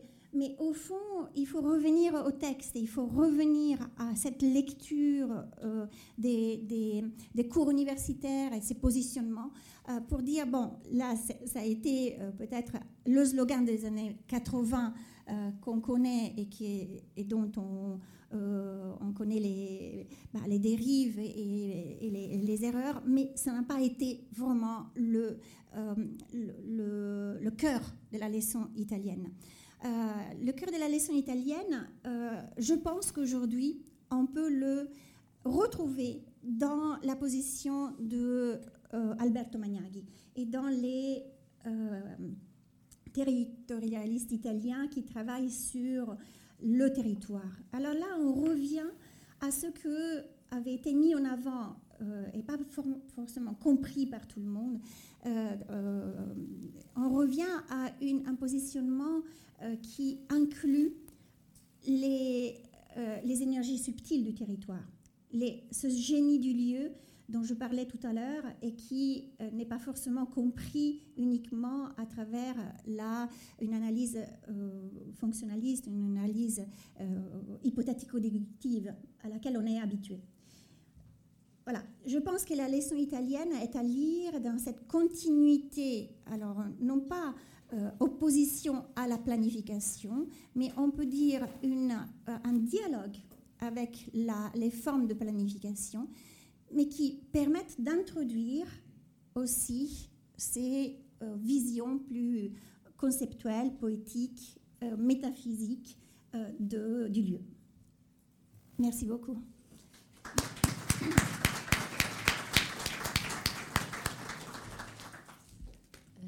Beaucoup, Christiane. Alors, évidemment, on a envie d'en savoir beaucoup plus sur, euh, euh, sur euh, cette, cette biorégion urbaine et de, vous poser la question. Peut-être, enfin, quand même deux questions. c'est frappant, on entend Marc, on vous entend, on a l'impression qu'on est, c'est la même période historique, mais dans deux univers radicalement différents. dans les principes mis en œuvre, dans la manière d'approcher, d'aménager le, territoire. Donc, vous nous avez assez peu parlé de planification. Finalement, il y avait quand même de la planification en Italie pendant cette période. Euh, et, quel, effet sur, euh, sur le territoire? Oui, alors, en fait, euh, dans les revues urbanisme, on, peut, on peut lire une revendication de planification. En fait, tout le monde essaye de revenir à une une planification à, grande échelle, mais au, fond, elle n'a pas d'impact. il y a énormément d'articles de critique dans l'urbanisme des années 50 et 60 sur le manque d'une vision globale, le manque d'une planification à l'échelle vraiment du territoire italien ou des, territoires euh, larges. Euh, il y a beaucoup euh, d'impact de, la planification à l'échelle du piano régulatore, mais il n'y a pas vraiment de lien entre ce que on voit en France, le, SDO, par exemple. Euh, les experts euh, de, la planification me contrediront si, vous, n'êtes pas d'accord, mais je pense que l'Italie n'a pas réussi à avoir cette vision euh, euh, vraiment à grande échelle et qui, intègre la planification au sens, large. alors après, il y a des figures très importantes comme par exemple Bernardo Secchi ou, Bruno Gabrielli, d'architectes urbanistes qui sont liés économistes qui sont liés à la planification et qui mettent en avant vraiment l'impact de la planification. Mais ça n'a pas une, échelle euh, comme en France en fait. Et, et peut-être, enfin il y aura peut-être des, questions euh, là-dessus, mais est-ce que vous pouvez nous en dire un petit peu plus sur euh, cette, cette idée de, de biorégion? Qu'est-ce que vous en retenez? Qu'est-ce qui vous semble le plus important dans cette, dans, dans, ce, dans, cette pensée sur, oui, sur ce thème? La biorégion urbaine, en fait, c'est le lien avec le débat italien des années 50, 60, 70, c'est très fort. C'est un positionnement qui, naît à Florence, dans la, euh, faculté d'architecture de, Florence, et en lien avec euh, les collectivités territoriales de, la Toscane. C'est dans les années 90 que, que euh, ça a éclos en lien avec Magnaghi, il est enseignant. Oui, vous m'entendez pas Non, non ça, ça, ça, ça, grince un peu, non? L'éloigner un tout petit peu peut-être. Ah, l'éloigner, oui. d'accord. On va essayer. Euh, Alberto Magnaghi est enseignant et il, euh, il crée une véritable, un véritable manifeste hein, de la biorégion urbaine, hein, c'est-à-dire comment euh, on peut intervenir à l'échelle vraiment très locale, à l'échelle du lieu, de l'édifice, de, du détail d'un élément aussi rural et comment ce détail et ces, cet raisonnement sur ce lieu peut avoir un impact à la très grande échelle. Donc c'est vraiment la, euh, cette euh, euh, influence mutuelle des échelles et cette compréhension du territoire Ici en France, les paysagistes tels que Michel Courajou ou, ou, reprennent ce positionnement et nous l'explique très bien. Et, le lien se fait avec, euh, Zimmel euh, au début du siècle. C'est-à-dire, il y a là tout un filon euh, qui, qui, est exprimé à travers la biorégion urbaine et qu'on peut retrouver en France à travers le positionnement des paysagistes, qui est vraiment très actuel, très intéressant, et qui pourrait nous faire parler d'un urbanisme quantique. Hein. C'est. Voilà. Alors, il nous reste un petit peu de temps avant, de, avant la pause. Et, la euh, troisième intervention, est-ce que euh, vous avez des questions, des remarques euh, sur l'intervention de, Christiana? Ou en lien éventuellement avec la première intervention historique Oui Alors, on va faire. C'est le Pareil, vous vous présentez. Oui, bonjour Anka Duguay, bonjour Christiana. Bonjour. Euh, pour avoir un peu vécu cette époque ici en France, euh, c'est une question que je vous pose. Euh, j'ai eu l'impression que l'influence de, Rossi, de toute cette, toute cette époque, en fait, on, on, en a hérité, mais on en a hérité un petit peu après, c'est-à-dire au-delà des années 60, dans les années 70. Et c'est venu par la critique des grands ensembles qu'on a eu, nous, dans les années 70, justement. Donc, au fond, euh, ça a été un peu importé avec euh, les travaux de Pandré Castex sur euh, la ville ancienne, comment on pourrait réparer les choses, et donc le, travail justement sur la typomorphologie que vous avez balayé rapidement, mais qui a été une vraie, un vrai retour aux sources pour la France aussi, d'une autre manière. Et euh, la France a récupéré, euh, en tout cas les écoles d'architecture en France, ont récupéré euh, ce mouvement italien sous l'angle rationalisme italien. Oui, exactement. Oui. Et peut-être que peut-être qu'on n'a pas tout compris d'ailleurs, parce que tel que vous le présentez, il y a beaucoup plus de choses, beaucoup plus intéressantes. Et l'influence urbaine de la chose euh, ne s'est manifesté que sous l'angle de l'analyse et pas réellement de la conception et de la projection de projets nouveaux. C'est tout à fait c'est vrai ce que vous dites et euh, ça arrive euh, beaucoup plus tard et à travers le filtre du regard de Bernard Huette qui lui fréquente je pense à Imonino, surtout l'école de Venise, qui a un positionnement euh, assez normatif.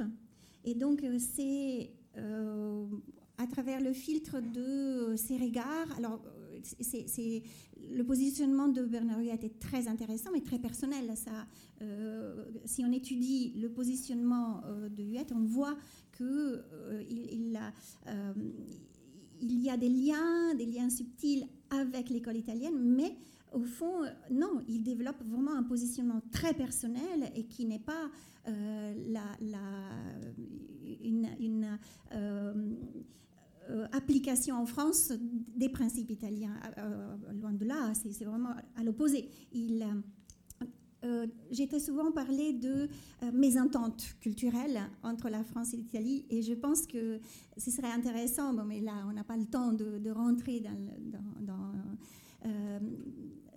vraiment dans le cœur du sujet, mais la typomorpho a été en Italie, en France, vraiment tout un courant qui s'est inspiré de l'Italie, mais qui été un courant typiquement français. En Italie, on n'a jamais parlé de typomorpho.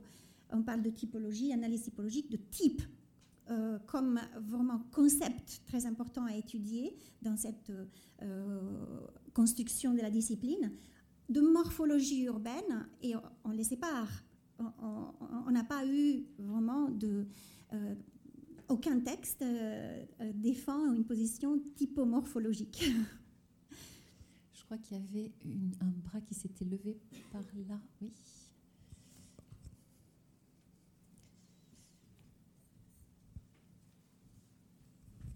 Oui, merci. Euh, Franca Malservisi, donc aussi italienne. Bonjour. C'était très intéressant de cet exposé, même si forcément très synthétique. Euh, est-ce qu'on peut dire que d'une certaine manière, quelque chose qui caractérise euh, la différence, c'est d'une part, c'est vraiment la question de la ville existante, qui est peut-être en France, euh, pendant la période des Trente Glorieuses, plutôt le contre-exemple, alors qu'en Italie, c'est l'exemple à étudier. Donc je pense que sur ça, et on le voit beaucoup dans la relation parcellaire existant, qui est considéré par tous les courants, je pense, de projets planification, architecte, etc., euh, comme quelque chose qu'il faut remettre en question, transformer, euh, réinventer, alors qu'en Italie, c'est un peu le point de départ. Oui, oui, oui, vous avez tout à fait raison. J'ai omis énormément de choses et et aussi, on peut ne pas être d'accord avec moi. C'est-à-dire que c'est le, propre du, débat euh, italien, et ça a été vraiment très intéressant. Dans les années 60, ils n'étaient pas d'accord entre eux. et cette, euh, ce, euh, ces débats qui, nous manquent peut-être aujourd'hui ici, mais aussi entre, entre cultures, ces débats très vifs étaient structurants. Et, euh, euh, Grassi défendait justement l'analyse plus euh, liée à, des normes de construction de, l'architecture et du, des quartiers, tandis que Ross était complètement dans une poétique euh, métaphysique de la ville, mais ils, enseignaient ensemble et, euh, ils travaillaient aussi ensemble, même s'ils si, euh, ils étaient sur des positionnements opposés. Et, votre remarque sur le parcellaire est, très importante et, au fond, je n'ai pas travaillé moi sur cette échelle.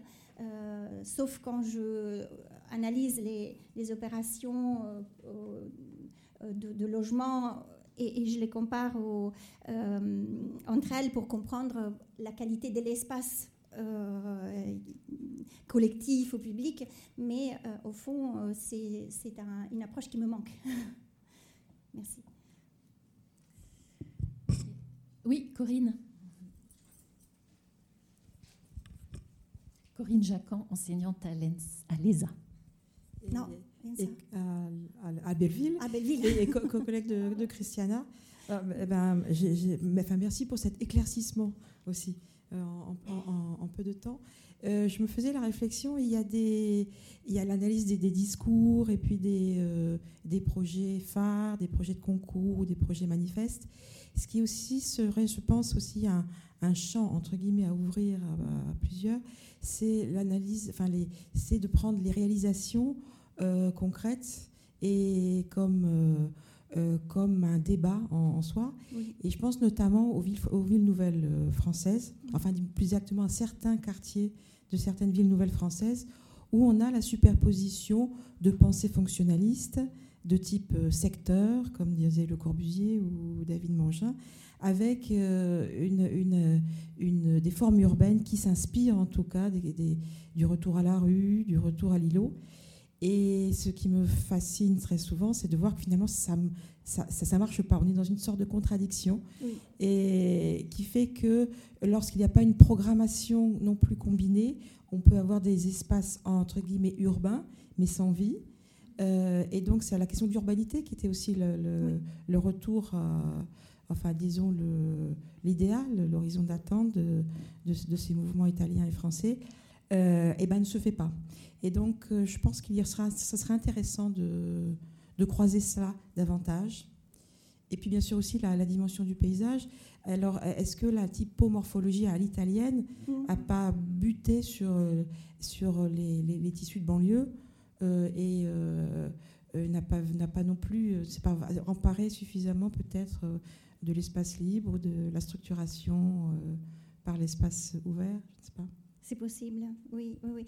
Euh, là, c'est une vraie question euh, que tu poses, c'est-à-dire regarder aussi les réalisations. Je ne l'ai pas euh, fait assez et je pense que c'est un champ qui, peut s'ouvrir et que, nous pouvons ouvrir au sein du, de l'UMR.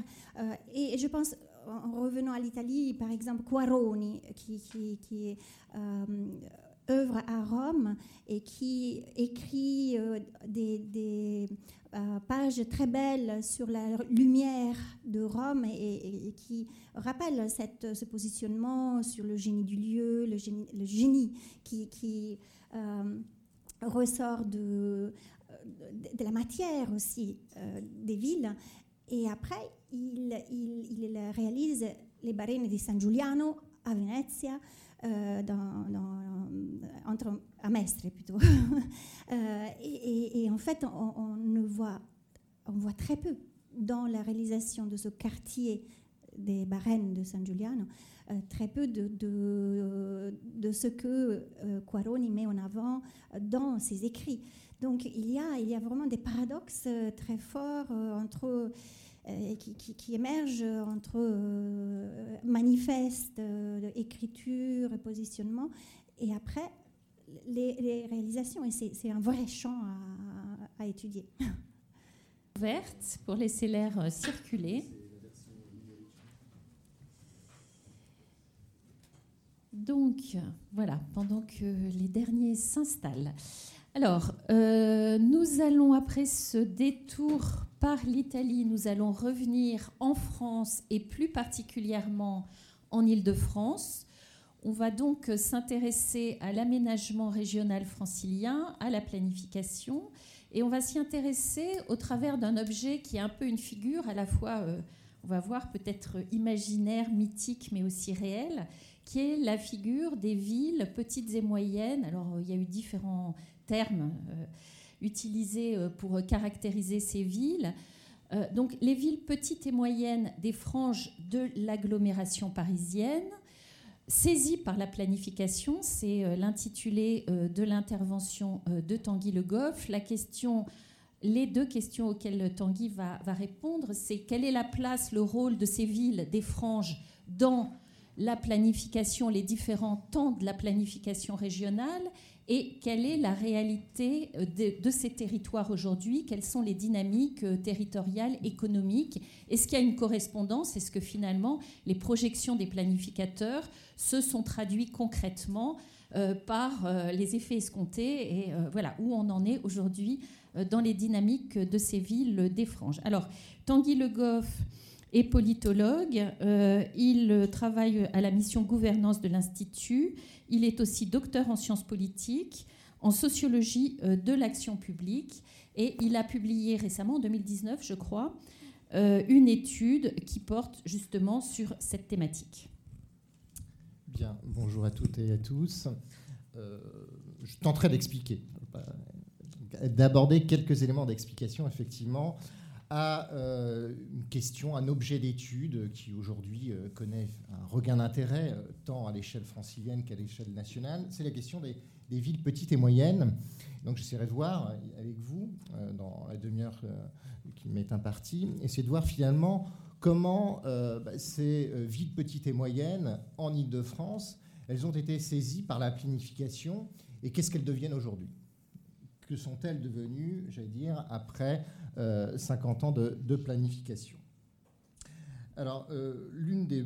Je ne m'intéresserai pas à n'importe quelle ville moyenne, plus précisément, je m'intéresserai à ces villes petites et moyennes, des territoires qu'on qualifie de périurbains ou ruraux, que d'autres qualifient, je pense au Césaire qui a fait une étude, qui les qualifiait de, de périmétropolitains, donc ces territoires qui sont les territoires périphériques de la région francilienne, ces territoires considérés par les maires eux-mêmes, puisque on a été rencontrer les maires dans le cadre de cette étude, souvent comme étant euh, un peu aux marges, en tout cas aux marges de la dynamique de développement de la région euh, métropolitaine.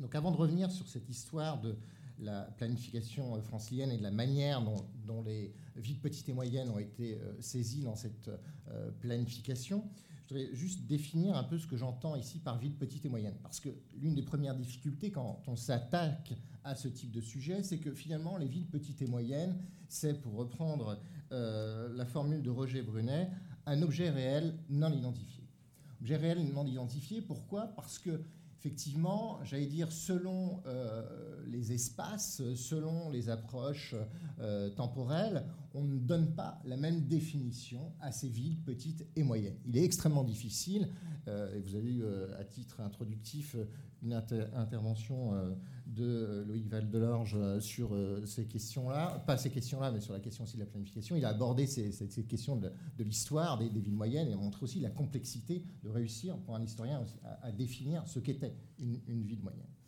Donc là, dans le cadre de cette étude, ça a été assez clair, on s'est donné deux critères pour définir ces villes petites et moyennes. Premier critère, c'est un critère géographique. Ce sont des villes, les villes situées en Grande Couronne, dans la partie qui ne fait pas partie euh, de l'agglomération euh, parisienne, non, mais dans ces territoires donc, définis par l'INSEE comme périurbains et ruraux. Et deuxième critère, un critère fonctionnel, ce sont les villes qui exercent une fonction de euh, centralité en raison de l'accès aux équipements et aux services et qui ont été définies encore par l'INSEE à travers différents bassins de vie. Donc ce qui nous a amené finalement à retenir 18 18 villes petites et moyennes que vous, voyez ici euh, euh, figurer. on ne voit pas très bien, c'est un peu clair, mais qu'on a figuré. Alors là aussi, c'est un parti pris, hein, tout à fait discutable, mais qu'on a figuré dans leur intercommunalité actuelle, c'est-à-dire dans les intercommunalités telles qu'elles ont été définies à travers les récentes réformes territoriales de 2014 et de 2015 et de tout ce processus qui est encore euh, aujourd'hui en cours de redéfinition euh, dans certains espaces des périmètres de ces intercommunalités.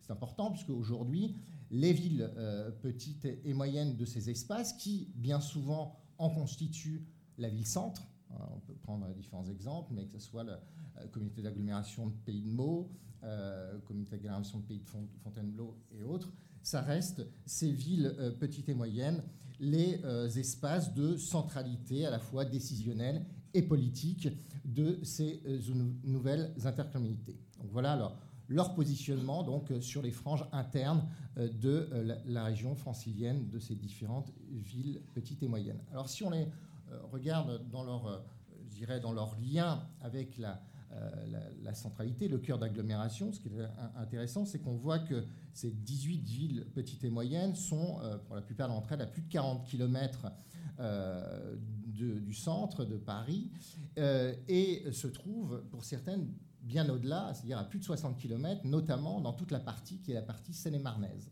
euh, à travers des villes comme La Ferté-Gaucher, euh, Provins ou encore Montreux, donc avec des, je dirais des temps en termes de déplacement, là vous avez en évidence sur la carte du bas, temps de trajet en voiture individuelle qui peuvent être supérieurs à 1h40 plutôt des villes, j'allais dire, bien desservies en termes de euh, transport en commun, puisque toutes sont euh, sur des réseaux de voies ferrées, hormis trois villes. Trois, trois villes, Magny-en-Vexin, Midi-la-Forêt et la Ferté-Gaucher, qui apparemment une gare qui n'a plus aujourd'hui, et qui se trouve donc la plupart à plus d'une vingtaine de minutes de la première gare. Donc ça, c'est des éléments de cadrage avec cette idée que, et c'est un élément important, on va y revenir, mais que ce sont des villes aussi, des villes historiques. Villes historiques, villes qui, pour certaines, ont, été euh, des villes royales, Rambouillet, Dourdan, Étampes, Fontainebleau, euh, des villes qui ont eu des, dimensions importantes en termes notamment de rôle administratif et qui l'ont encore. Donc c'est pour ça qu'on a des villes, on le verra, qui sont plutôt à dominante industrielle ou qui étaient plutôt à dominante industrielle et des villes administratives. Donc des villes qui, euh, voilà, j'allais dire, dans la représentation qu'on peut en avoir, bah, ça envoie ces différentes images et les éléments de caractéristiques mis en avant d'un point de vue touristique à travers, euh, que ce soit Rambouillet, Provins, Étampes. Mais ces villes, euh, j'allais dire, donc Montreux ici, ces villes, euh, si on regarde la manière dont elles ont été euh, pensées, ou tout moins qu'on a essayé de penser leur développement à partir justement de cette période qu'on évoquait tout à l'heure, la, période des Trente Glorieuses, elles ont connu un profond changement. Elles ont connu un profond changement dans cette période des Trente Glorieuses et à travers pas uniquement, mais euh, certaines, la politique qu'on évoquait tout à l'heure de décentralisation industrielle, d'une certaine manière, euh, les a touchés, puisqu'on a développé euh, à cette période-là, on va le voir, un certain nombre d'industries sur ces territoires, et c'est compagnie aussi de développement de nombreux, nombreuses UP dans ces villes petites et moyennes. Alors la manière dont on m'interrogeait ici, c'est finalement comment, dans cette période des Trente Glorieuses, c'est une période importante en matière de euh, planisme francilien, eh bien, euh, elles ont été saisies par cette planification. L'ont-elles d'ailleurs été? C'est aussi la question qu'on se poser. A-t-on pensé le rôle de ces villes petites et moyennes dans ces documents de planification? Alors, premier document, euh, dans le cadre du PADOG. C'est intéressant quand on, reprend le PADOG, on, se rend compte que finalement, dans le cadre du, du PADOG de 1960, il y avait euh, quatre grands scénarios de réorganisation de la, banlieue. Donc un premier scénario qu'on voit euh, en haut ici euh, à gauche, qui était le développement finalement de villes nouvelles le long de, grande, des grandes voies de communication. Deuxième, deuxième scénario, c'était l'extension importante des villes existantes donc en l'occurrence ici des villes petites et moyennes que j'évoquais tout à l'heure. Un troisième scénario qui était euh, la constitution de villes nouvelles à 40 ou 50 km de, Paris, donc création in extenso de, villes nouvelles. Et quatrième scénario, la constitution de noyaux urbains, ici, dans le centre de l'agglomération. Donc on voit bien, dans le cadre de ce paddock, qu'il y avait clairement, et voilà, on, le lit, euh, l'idée qu'on pouvait s'appuyer, c'était une hypothèse, de s'appuyer sur ces villes petites et moyennes existantes, Mantes, Meaux, Melun, Montreux, pour faire y accueillir, je reprends ici les, propos, accueillir à la fois des industries et loger massivement les salariés pour atteindre dans ces villes euh, moyennes à terme 150 000 à 200 000 habitants. Pour les euh, auteurs du, du PADOG, l'idée était assez claire, ces villes petites et moyennes devaient jouer un double rôle. À la fois celui de centre important pour la campagne voisine, mais aussi celui de satellite de Paris. Donc on voit clairement dans le cadre de ce PADOG que les euh, villes petites et moyennes ont été prises en considération.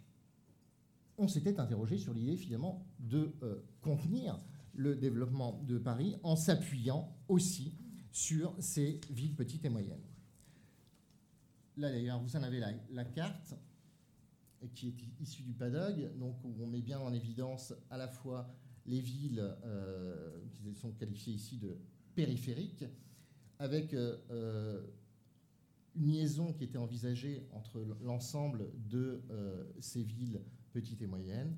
Donc on réfléchissait dans la représentation finalement des concepteurs du PADOG, il y avait bien cette idée qu'on pouvait euh, s'appuyer sur ces villes petites et moyennes, avec en toile de fond, et j'y reviendrai, c'est vrai que il y avait toujours un peu le modèle, qui est d'ailleurs présent dans, le PADOG, de ce qui venait de se jouer quelques années auparavant du côté du Grand Londres, avec la création des, villes nouvelles, très présent à l'intérieur même de, du PADOG, et qu'on va retrouver dans le second document, donc dans le SDORP. Donc, si le PADOG se donne pour objectif de fixer une limite à la croissance de l'agglomération parisienne, on va voir que euh, le SDOR, donc le schéma directeur d'aménagement et d'urbanisation de la région parisienne, lui va s'efforcer finalement d'organiser cette agglomération et de canaliser sa croissance. On sait, au cœur de, ce, au cœur de ce document de planification, il y a la création des villes nouvelles. Création des, villes nouvelles, mais là encore, quand on lit, euh, le, quand on prend le SDORP, on se rend compte que ce scénario euh, euh, d'appui et du développement euh, de ces villes petites et moyennes n'avait pas été écarté dans un premier temps. Il faisait partie d'une des hypothèses. On pouvait envisager, non pas de créer des, villes nouvelles à proximité de l'agglomération telle qu'on l'a fait, mais d'envisager le développement, c'est la carte qu'on voit ici, qui est extraite là encore d'Ursdorp, imaginer de s'appuyer sur ces villes historiques pour développer le euh, développer, le euh, désengorger euh, Paris.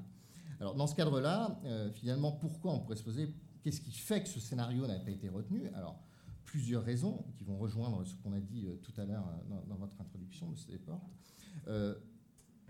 ne pas entraver la croissance de la couronne des villes qui se trouvaient dans le bassin parisien. C'est un élément déterminant, que ce soit Orléans, Chartres, Éveux, Rouen, Amiens. Nous sommes dans une réflexion, effectivement, qui se fait non pas simplement à l'échelle francilienne, mais qui se fait à l'échelle nationale, et l'idée qu'on ne peut pas imaginer simplement le développement de, l'île de France sans imaginer aussi ce qu'on fait au même moment on essaye de rétablir un rapport un peu différencié entre centre et périphérie. Donc imaginez qu'on s'appuie uniquement euh, sur euh, ces territoires, ça serait vouloir dire que euh, finalement, dans le fond, on viendrait dévitaliser les villes du bassin parisien à un moment où on cherche un équilibre. En tout cas, ce sont les éléments qui sont mis en avant par les auteurs du SDOR pour écarter cette idée de s'appuyer sur ces villes pour constituer de nouvelles villes nouvelles. Deuxième élément, il y en a quatre, c'est lié aussi population et emploi, ce qui signifie, disent-ils, qu'il faut rapprocher les villes nouvelles de la zone d'emploi au risque autrement de se transformer ces villes nouvelles simplement en cités dortoirs ou de pénaliser donc le développement du bassin parisien. Là encore, euh, référence est faite, euh, je vais tirer là aussi euh, la carte sur l'organisation urbaine de la région londonienne, référence est faite systématiquement au modèle du développement qui est mis en œuvre à, à l'époque à Londres. Donc, finalement, le choix très clairement adopté par les auteurs euh, d'Usdorf, c'est dans le fond de ne pas s'appuyer sur ces villes euh, petites et moyennes qui, au cours, j'allais dire, des 30 ou 40 années qui vont suivre, vont connaître un développement dans l'ombre des villes nouvelles. Et ce qui explique, et ce qui va expliquer finalement aujourd'hui, j'allais dire, la situation dans, la, dans, laquelle elle se trouve, et j'y reviendrai euh, en conclusion. Troisième euh, document euh, de planification, le ZORIF. ZORIF de 1976, donc le schéma directeur d'aménagement et d'urbanisation de la région Île-de-France. Alors, rapidement, mais qu'est-ce qui est dit là dans, le cadre de, ce document sur ces villes petites et moyennes? Vais dire, pas grand-chose. Elles ne sont pas totalement oubliées, mais le centre de l'attention, c'est bien les villes nouvelles qui ont été créées, qui ont été euh, montrées tout à l'heure, les cinq villes nouvelles qui ont été euh, finalement euh, créées en, Ile-de-France. Et pour ce qui est de ces villes petites et moyennes de grande couronne, voilà ce qui est simplement dit, on pourrait développer un peu plus, mais objectif qui leur est donné, de concilier avec la politique de sauvegarde de l'espace rural et notamment la création de zones naturelles d'équilibre, leur développement. Ces villes, dont il est rappelé à la fois le caractère provincial qui leur confère un certain attrait, et la fonction, on, concilie à la fois ce, caractère provincial et la nécessité qu'elle joue aussi euh, une fonction de marché, de centre de service pour les zones rurales, se voit attribuer très clairement ici un rôle très secondaire dans ce schéma d'organisation spatiale. Il faut attendre finalement le SDRIF de 1994 pour voir, j'allais dire, remis un peu au premier plan, pas au premier plan, mais au moins qu'on réfléchisse à nouveau sur ces villes petites et, moyennes. Toute une réflexion qui est élaborée d'ailleurs ici à l'Institut, avec un certain nombre d'études qui sont confiées à l'extérieur à des cabinets ici en, interne réalisés sur finalement comment ont évolué ces villes petites et moyennes. Et apparaît dans le cadre du SDRIF, je veux dire, une nouvelle fonction, une nouvelle finalité qui est attribuée à ces euh, villes petites et moyennes. Euh, on, leur, euh, on, les qualifie d'une dénomination nouvelle de villes trait d'union. Villes trait d'union avec une double fonction. D'une part, freiner l'extension de la tâche d'huile urbaine. Et deuxième chose, elles doivent constituer, constituer des points d'appui pour établir des liens avec les départements limitrophes afin, je cite, de développer une solidarité interrégionale qui permettrait de relayer la dynamique économique et urbaine parisienne. Donc voilà, dans, dans ce drift de 1994, les euh, villes petites et moyennes qui sont, euh, si je puis dire, dotées d'un nouveau rôle, pas sûr pour autant qu'elle ait véritablement eu la possibilité de jouer ce rôle je terminerai sur le SDRIF, SDRIF de 2013. Euh, Dans le SDRIF de, 2013, euh, les villes petites et moyennes sont définies très clairement ici comme des pôles de, centralité sur lesquels euh, il faut s'appuyer pour favoriser une multipolarité régionale. Alors c'est un point important parce que on en fait des polarités les polarités dites secondaires, mais point important parce qu'on les considère à la fois euh, j'allais dire, euh, comme des polarités sur lesquelles on peut s'appuyer, euh, notamment pour contribuer à l'effort régional de construction de, logements et de garantir la mixité à la fois sociale et fonctionnelle. Alors, ce qui est d'ailleurs une des difficultés que rencontrent aujourd'hui ces villes petites et moyennes. C'est à la fois un atout et une contrainte. Vous discutez aujourd'hui, on a fait dans le cadre de cette étude, on a été voir nombre de maires de, ces villes, ils nous disent très clairement, pour nous, c'est certes une, possibilité, mais comment tient-on cette injonction qui est pour nous un peu contradictoire, de faire à la fois de la densification, de faire du logement euh, Ils ont du mal. Voilà, donc pour la, manière dont, euh, très rapidement brossé, les villes petites et moyennes ont été saisies par la planification au cours de ces différents euh, documents de planification, et on voit très bien finalement, j'allais dire, un rôle euh, un peu central tout au début à travers ce qui a été imaginé dans le PADOG et finalement à travers les scénarios retenus, progressivement une sorte d'effacement des villes petites et moyennes au profit euh, des villes nouvelles et elles ont très clairement euh, vu leur, j'allais dire, leur, aussi leur développement, on va le voir ici à, travers quelques chiffres, freiné par cette manière d'envisager le développement francilien.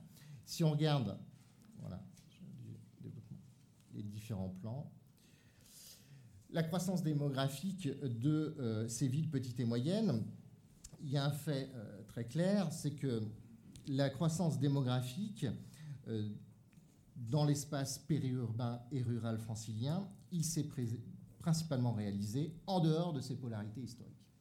Très clairement, donc on voyait ici de 1962 à, 2015, donc ce qu'on voit en bleu un peu plus clair, ce sont les espaces périurbains et ruraux hors des villes petites et moyennes, et euh, autrement dessous l'ensemble des villes petites et moyennes. Donc un développement, certes, mais un développement qui s'est fait donc principalement une croissance en dehors de ces villes petites et moyennes, à tel point qu'en 62, un habitant sur quatre de cet espace hors agglomération parisienne vivait dans une ville petite et moyenne. Aujourd'hui, un habitant sur cinq de l'espace vit hors, hors de l'agglomération parisienne, vit au sein d'une ville petite et moyenne. Donc, moindre que dans d'autres espaces franciliens, moindre que les projections envisagées dans les différents plans stratégiques d'aménagement, la croissance démographique des villes petites et moyennes ne s'est pas non plus réalisée, ce qui est important, au même moment euh, que dans les autres espaces composant la Grande Couronne. C'est intéressant, je ne vous mets pas l'ensemble des chiffres, mais quand on regarde, je vous renvoie à, l'étude qu'on a réalisée, quand on regarde le, développement de ces villes petites et moyennes, très clairement, il y a eu euh, dans la période 62, notamment 68, une explosion démographique sur ces espaces-là. On était à des taux de croissance euh, supérieurs euh, à 3-4%, 5% dans des villes comme Nangis, Montreux, Meaux, qui connaissent donc à cette époque-là des, périodes, des, logiques, une dynamique de, croissance extrêmement importante, qui est liée et qui est liée notamment à la politique en matière de euh, décentralisation industrielle, au fait qu'on développe dans ces espaces euh, nombre d'industries, industries euh, qui aujourd'hui, alors j'y reviendrai, mais parce que ça renvoie à la question comment se portent aujourd'hui ces, villes petites et, moyennes. Aujourd'hui, par exemple, à la Ferté-Gaucher, une usine comme Villeroy-de-Bosch, qui s'est établie dans les années 50 euh, sur le territoire de la Ferté-Gaucher. Elle a connu jusque dans les années 60, il y avait plus de 1200 salariés euh, qui étaient euh, présents dans, cette usine. Aujourd'hui, cette usine, il y a pas plus tard que trois mois, a fermé ses portes. les mêmes, entre guillemets, même logique qui est à l'œuvre sur d'autres territoires. Si on prend le territoire de Persan, là aussi, un certain nombre d'industries qui étaient fortement présentes, à travers notamment des industries chimiques, une grande industrie qui était Griclex Chemical. Là aussi, cette industrie a fermé ses portes il y a euh, quelques années, trois, ans. Donc sur ces territoires, ce que je voulais dire, c'est qu'effectivement, ils se caractérisent par un, développement euh, démographique euh, qui est moins fort que ce qu'on trouve sur les, espaces avoisinants. N'empêche que donc ils ont eu un développement, une croissance qui s'est fait dans les périodes des années 70 avec la création, notamment à cette époque-là, euh, de plusieurs quartiers, de plusieurs ZUP euh, sur euh, plusieurs de ces villes, notamment à Étampes, le quartier des, Guinettes, qui est aujourd'hui en partie en, logique de rénovation urbaine, le quartier Pierre-Collinet à Meaux, ou encore le quartier de Surville à Montreux. Quartiers qui, pour la plupart du temps, sont construits sur les plateaux de, ces villes, ce qui n'est pas d'ailleurs sans générer des, difficultés. L'un des enjeux aujourd'hui des, maires de ces villes, c'est euh, d'être en mesure justement d'assurer la, la, cohérence, la coordination, le, lien entre ces espaces, ces villes hautes et euh, la ville basse, aujourd'hui, qui sont souvent euh, fracturées, à la fois en plus par des, voies autoroutières ou ferroviaires. Donc développement, déclin autour d'un point de vue de l'industrie ces dernières années. Si on prenait, là encore, on a, étudié les, chiffres en, termes de modification de la structure de l'emploi. Ce qui est assez caractéristique sur ces villes, c'est qu'elles avaient connu effectivement dans ces années 60 un fort développement en termes industriels. Aujourd'hui, elles connaissent un déclin qui ne représente aujourd'hui une part d'environ 11% de l'emploi, l'industrie sur ces territoires majoritairement, on se retrouve avec des emplois serviciels, ce qui n'est pas sans poser question euh, pour le développement euh, de ces espaces. Alors des villes en décroissance, s'agit-il pour autant de villes en décroissance? On parle beaucoup euh, de, on a apporté ce modèle de shrinking cities. En France aussi, beaucoup de travaux ont lieu sur cette question des, villes en décroissance. Peut-on parler pour ces villes petites et moyennes de villes en décroissance? Bah, si on prend quelques chiffres, vous l'avez dit, effectivement, une croissance démographique qui s'est faite de manière moins forte que les autres n'empêche que on assiste, alors ce n'est pas une explosion démographique, mais à une forme de, dire, de, retournement qui n'est pas inintéressant au cours des dernières années en termes de développement démographique de ces villes petites et moyennes. Il y a un élément extrêmement important. Sur la dernière période, qui est 2006-2015, on voit que des villes telles que Montreux, Persan ou encore La Ferté-Gaucher ont aujourd'hui des taux de croissance qui sont de 2 à 4 de 2 à 4 Donc, euh, elles sont en train de regagner, d'être dans une logique de dynamique démographique forte, alors même, et alors c'est intéressant, parce que si on regarde, là vous avez deux courbes comparées, c'est l'ensemble des villes petites et moyennes, donc en bleu, et dessous, c'est l'ensemble des périphéries intercommunales des villes petites et moyennes, donc les espaces environnants. Et ce qu'on constate, c'est qu'au cours euh, des, on va dire des, maintenant des, 16 dernières années, on s'est arrêté ici en, en 2015, c'est qu'il y a très nettement une reprise, la plupart, non pas toutes ces villes, mais un certain nombre de ces villes, de la, de la croissance euh, plus forte que ce qui est en train de se jouer aujourd'hui dans les espaces environnants de euh, ces euh, villes petites et moyennes. Alors, ça ne veut pas dire que c'est valable, je n'ai pas le temps de rentrer dans le détail, mais ce n'est pas valable pour ces 18 villes petites et moyennes.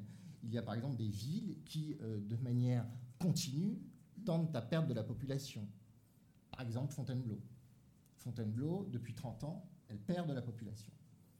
On a d'autres villes, on le prendre, Rambouillet, voilà, des villes que, j'allais dire, peut-être on n'imagine pas euh, dans, un premier temps euh, que ce sont des villes qui, puissent perdre de, la population.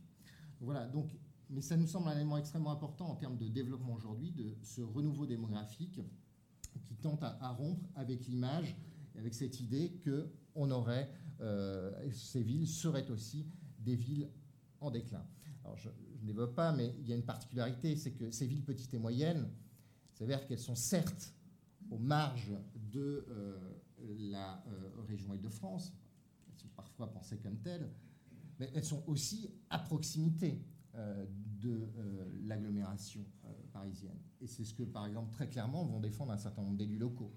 Je prends l'exemple du maire, de, le député maire d'Oudan, qui dit, voilà, moi j'ai toutes les caractéristiques d'un chef-lieu, d'une ville chef-lieu. Oui, certes, je ressemble à un chef-lieu que vous pouvez rencontrer en province. Sauf qu'il y a une différence fondamentale, de mon point de vue, son point de vue, euh, avec ce qui peut se jouer euh, en province, c'est que moi, je suis à proximité de grands pôles de développement. Ce qui fait que, euh, voilà, je, suis en mesure, c'est ce qu'il défend, d'attirer une population sur mon territoire, ce qui est un territoire qui se porte extrêmement bien, de fait, d'un point de vue de la population. On a fait une population principalement de cadres sur cet espace-là il peut effectivement bénéficier des grands pôles économiques qui se trouvent à proximité, euh, en, voiture ou en transport en commun. Donc d'évident décroissance euh, sur ce point-là, euh, un constat fortement nuancé qui n'est certainement pas vrai, euh, aussi vrai que ce qu'on peut voir dans d'autres territoires français. Alors la question qu'on peut se poser finalement, et qui renvoie à la manière dont on peut imaginer un appui à ces territoires, c'est quel rôle dans l'espace euh, francilien euh, pour ces villes petites et moyennes? Ces villes, donc, on a dit, euh, c'était le, le SDRIF de 1994, que c'était des, villes très d'union, très d'union entre les espaces urbains et ruraux. elles ont indiscutablement aujourd'hui du mal à exister dans le système métropolitain francilien.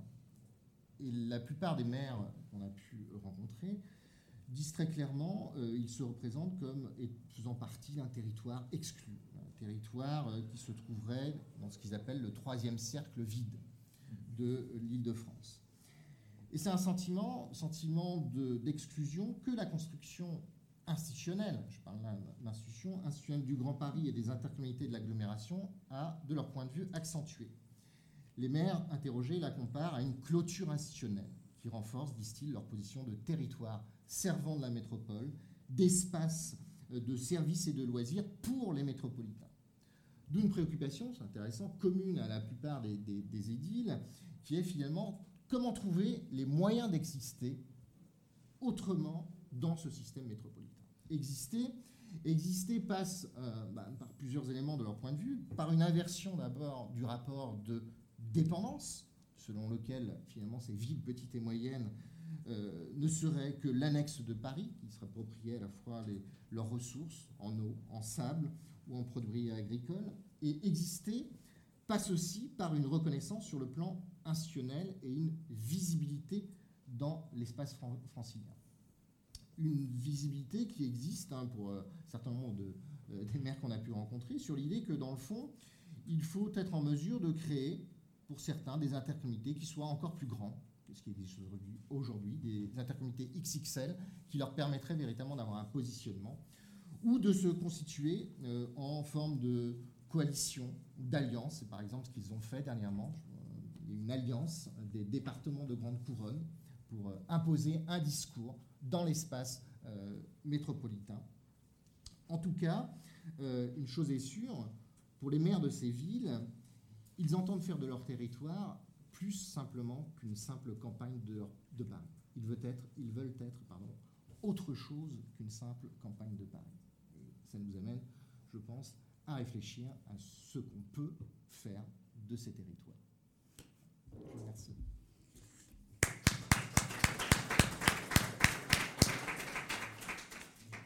Euh, merci beaucoup euh, Tanguy. Je pense que beaucoup d'entre vous ont appris sur la géographie euh, francilienne et sur la planification. Ce pas forcément des territoires qui sont sur le devant de la scène. Donc c'est toujours intéressant d'aller voir ce qu'il s'y passe. Alors, ton intervention, bon, elle nuance la planification, on voit les fluctuations, on voit que finalement il y a une sorte de réalité de développement de ces territoires qui n'est pas forcément raccord avec la pensée des planificateurs. Euh, ce que j'ai retenu aussi d'intéressant, c'est ce que tu disais sur la différence entre les centres-villes, enfin si j'ai bien compris, les communes-centres et leur périphérie, avec l'idée qu'en Ile-de-France, euh, bah, finalement, il n'y a pas forcément de déclin démographique des communes-centres. Euh, et ça, c'est aussi intéressant par rapport à des enjeux d'action publique autour de cœurs de ville, autour du, déclin des, des centres des centres-villes. Donc les choses ont une singularité euh, en Ile-de-France. Et puis, cette idée aussi d'inverser le rapport de dépendance, bon, à Paris, ou, en tout cas la centralité, c'est pas nouveau, mais peut-être de raisonner davantage en termes de complémentarité, euh, c'est aussi une, piste intéressante. Alors, euh, à la fois sur l'intervention de Tanguy, et puis ben, il est midi, midi 5, midi 10, on a une vingtaine de minutes. Euh, est-ce qu'il y a des questions et des remarques? Et à nouveau, euh, on, vous vous présentez. Et euh, voilà, on va partir du devant de la scène. je m'appelle Laurent Perrin, je suis architecte urbaniste ici dans cet institut. Et je pense que Tanguy, tu aurais pu rajouter à ton titre,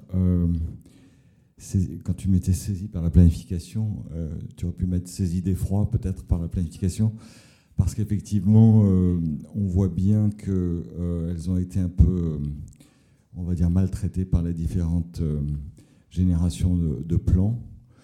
Bon, mais ça peut s'expliquer, enfin ça se comprend très bien, tu, l'as bien dit. Alors, moi j'étais déjà à l'Institut dans les années 90 quand c'était élaboré, mais c'est vrai que c'était la, la, Dreif qui, était à la manœuvre, hein, c'était Jean Poulit qui était le chef d'orchestre du, schéma directeur de 94. Mais on avait effectivement mené plein de travaux à cette époque-là, et les histoires de, de d'Union, je m'en rappelle très bien.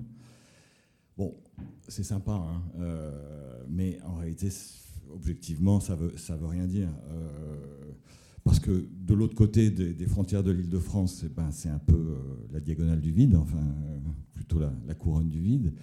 Le problème, voilà, c'est que c'est toujours la même chose. Hein. Pour toutes les régions, ces villes-là, elles sont proches de territoires qui sont à chaque fois des marges, quoi, des, marges de chacune des régions, que ce soit celle de l'Île-de-France. Et euh, ben, les marges, c'est toujours le problème. Hein. C'est des lieux euh, où, en général, il ne se passe pas forcément toujours quelque chose. En tout cas, tu, l'as dit, certaines d'entre elles sont des villes royales, ce qui veut dire qu'à travers l'histoire, et c'est super bien parce que tout ce cycle montre bien l'importance de re-questionner l'histoire et de se replonger euh, pour bien comprendre d'où on vient. Et c'est ça, encore bravo euh, aux initiateurs de ce cycle. Donc ça fait beaucoup de bien. Euh, donc Ville Royale, on, va même bien au-delà du, 18, du 18e siècle, puisque le cycle a commencé avec le 18e. et donc à cette époque-là, effectivement, bon, voilà, j'ai dit ça, j'ai pas de questions, hein, mais c'était juste pour lancer la discussion. Du coup, je repasse le micro. Merci. Euh, alors, je propose qu'on prenne. vous pouvez faire circuler. allez-y. Oui, bonjour, Bernadette Blanchon, École de paysage. Moi, je n'ai pas compris pourquoi certaines euh, villes euh, bénéficient d'un renouveau démographique et d'autres, comme Fontainebleau, Rambouillet, pas. Enfin, je ne sais pas si vous l'avez évoqué.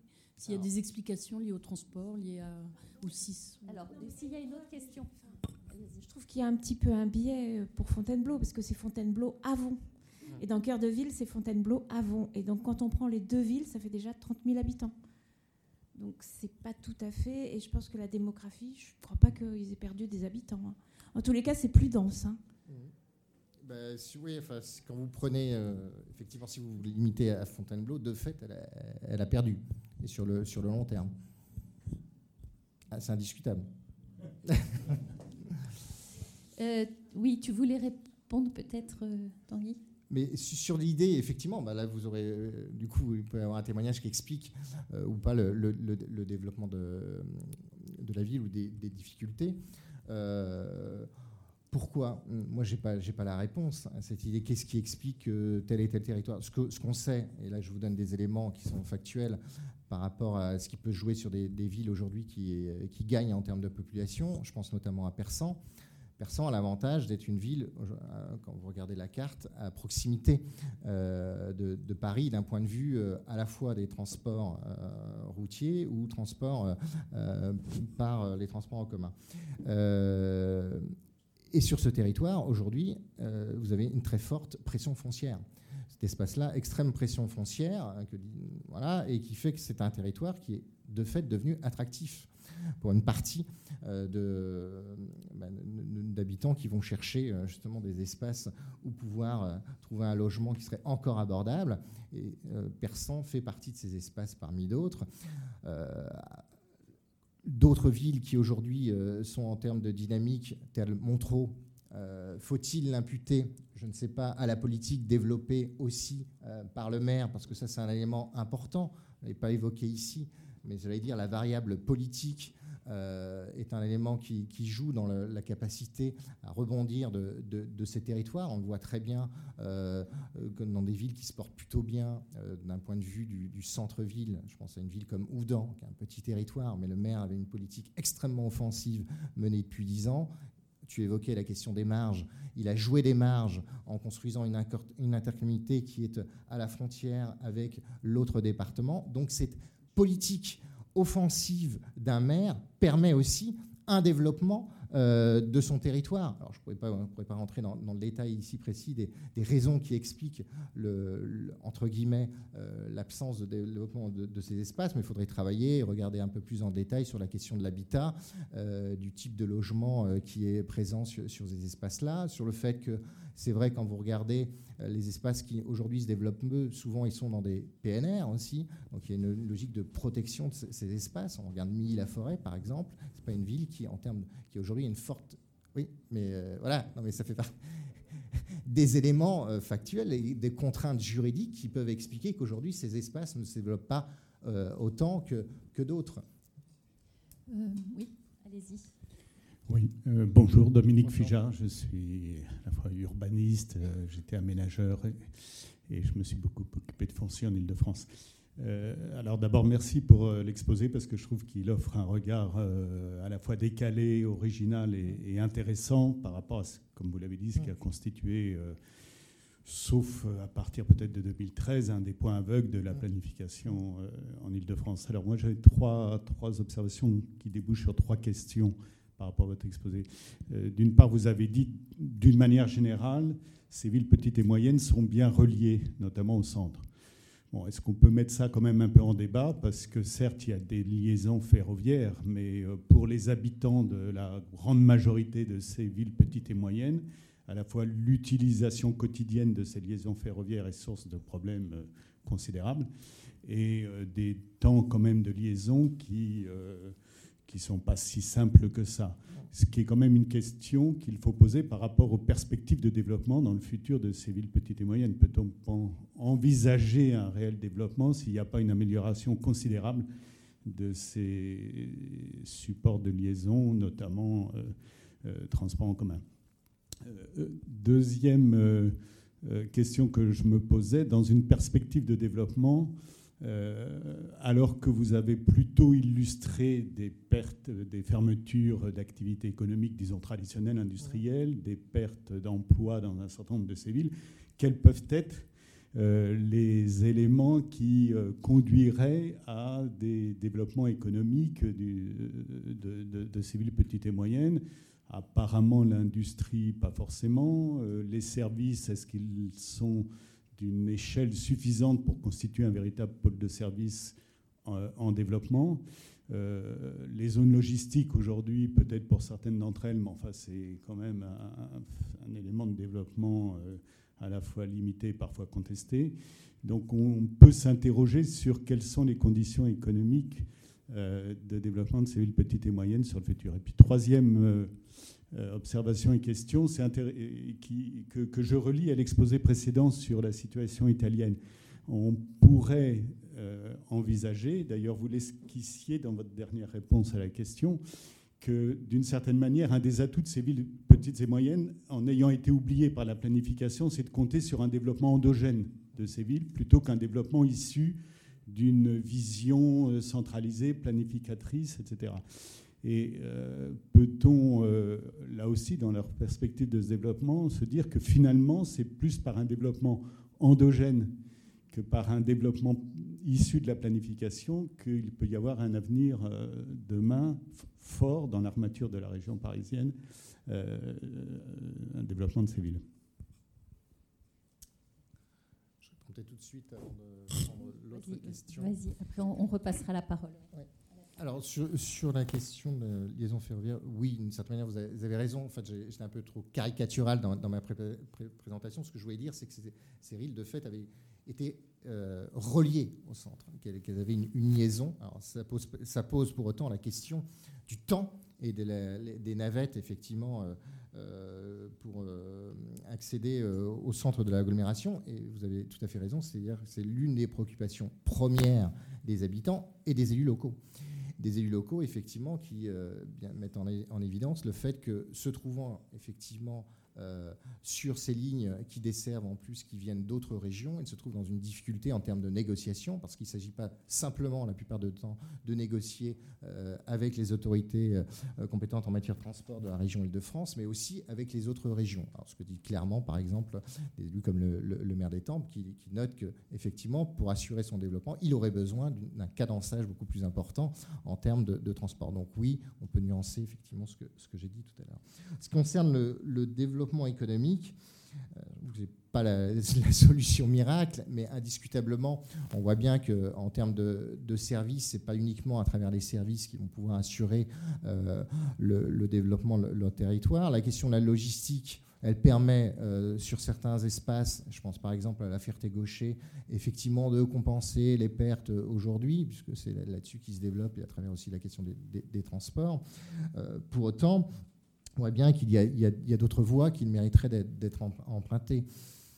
J'avoue que je n'ai pas la réponse sur les, sphères économiques qu'il faudrait euh, aujourd'hui développer pour permettre d'assurer ces espaces, mais certainement peut-être jouer et assurer ce qui fait pour elles, j'allais dire, leur potentialité, leur singularité, tout ce qui conserve les, ressources naturelles qui sont aussi présentes sur ces espaces-là et comment on peut euh, faire avec euh, ces ressources naturelles qui font la singularité de ces espaces. À mon avis, c'est sans doute l'une des pistes qui serait demain euh, à développer. Donc dire qu'il y a un développement endogène, sans doute, oui, on peut passer par par cet espace beaucoup plus que par effectivement cette dépendance qu'il faudrait avoir vis-à-vis de la centralité. Vous avez raison, dans le fond, je pense qu'elles peuvent saisir l'opportunité qu'elles ont d'avoir été un peu oubliées au cours des, 50 dernières années. Et c'est ce qu'elles ont fait. De fait, elles ont organisé une forme de développement qui s'est fait de, manière tout à fait lente au cours des, dernières années, qui connaît, je le disais tout à l'heure pour cette antenne, un espèce de, de rebond, et qui s'est fait de manière totalement indépendante à ce qui s'est joué dans le cœur d'agglomération.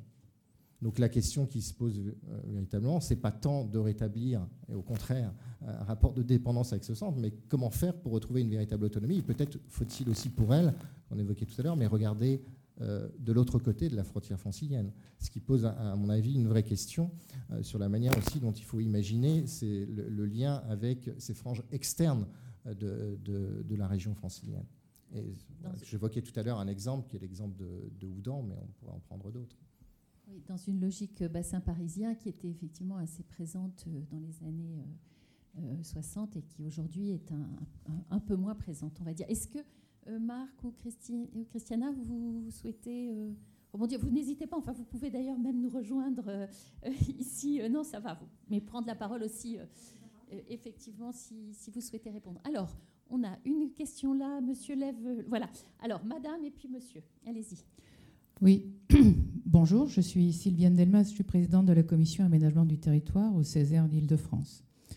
On travaille actuellement sur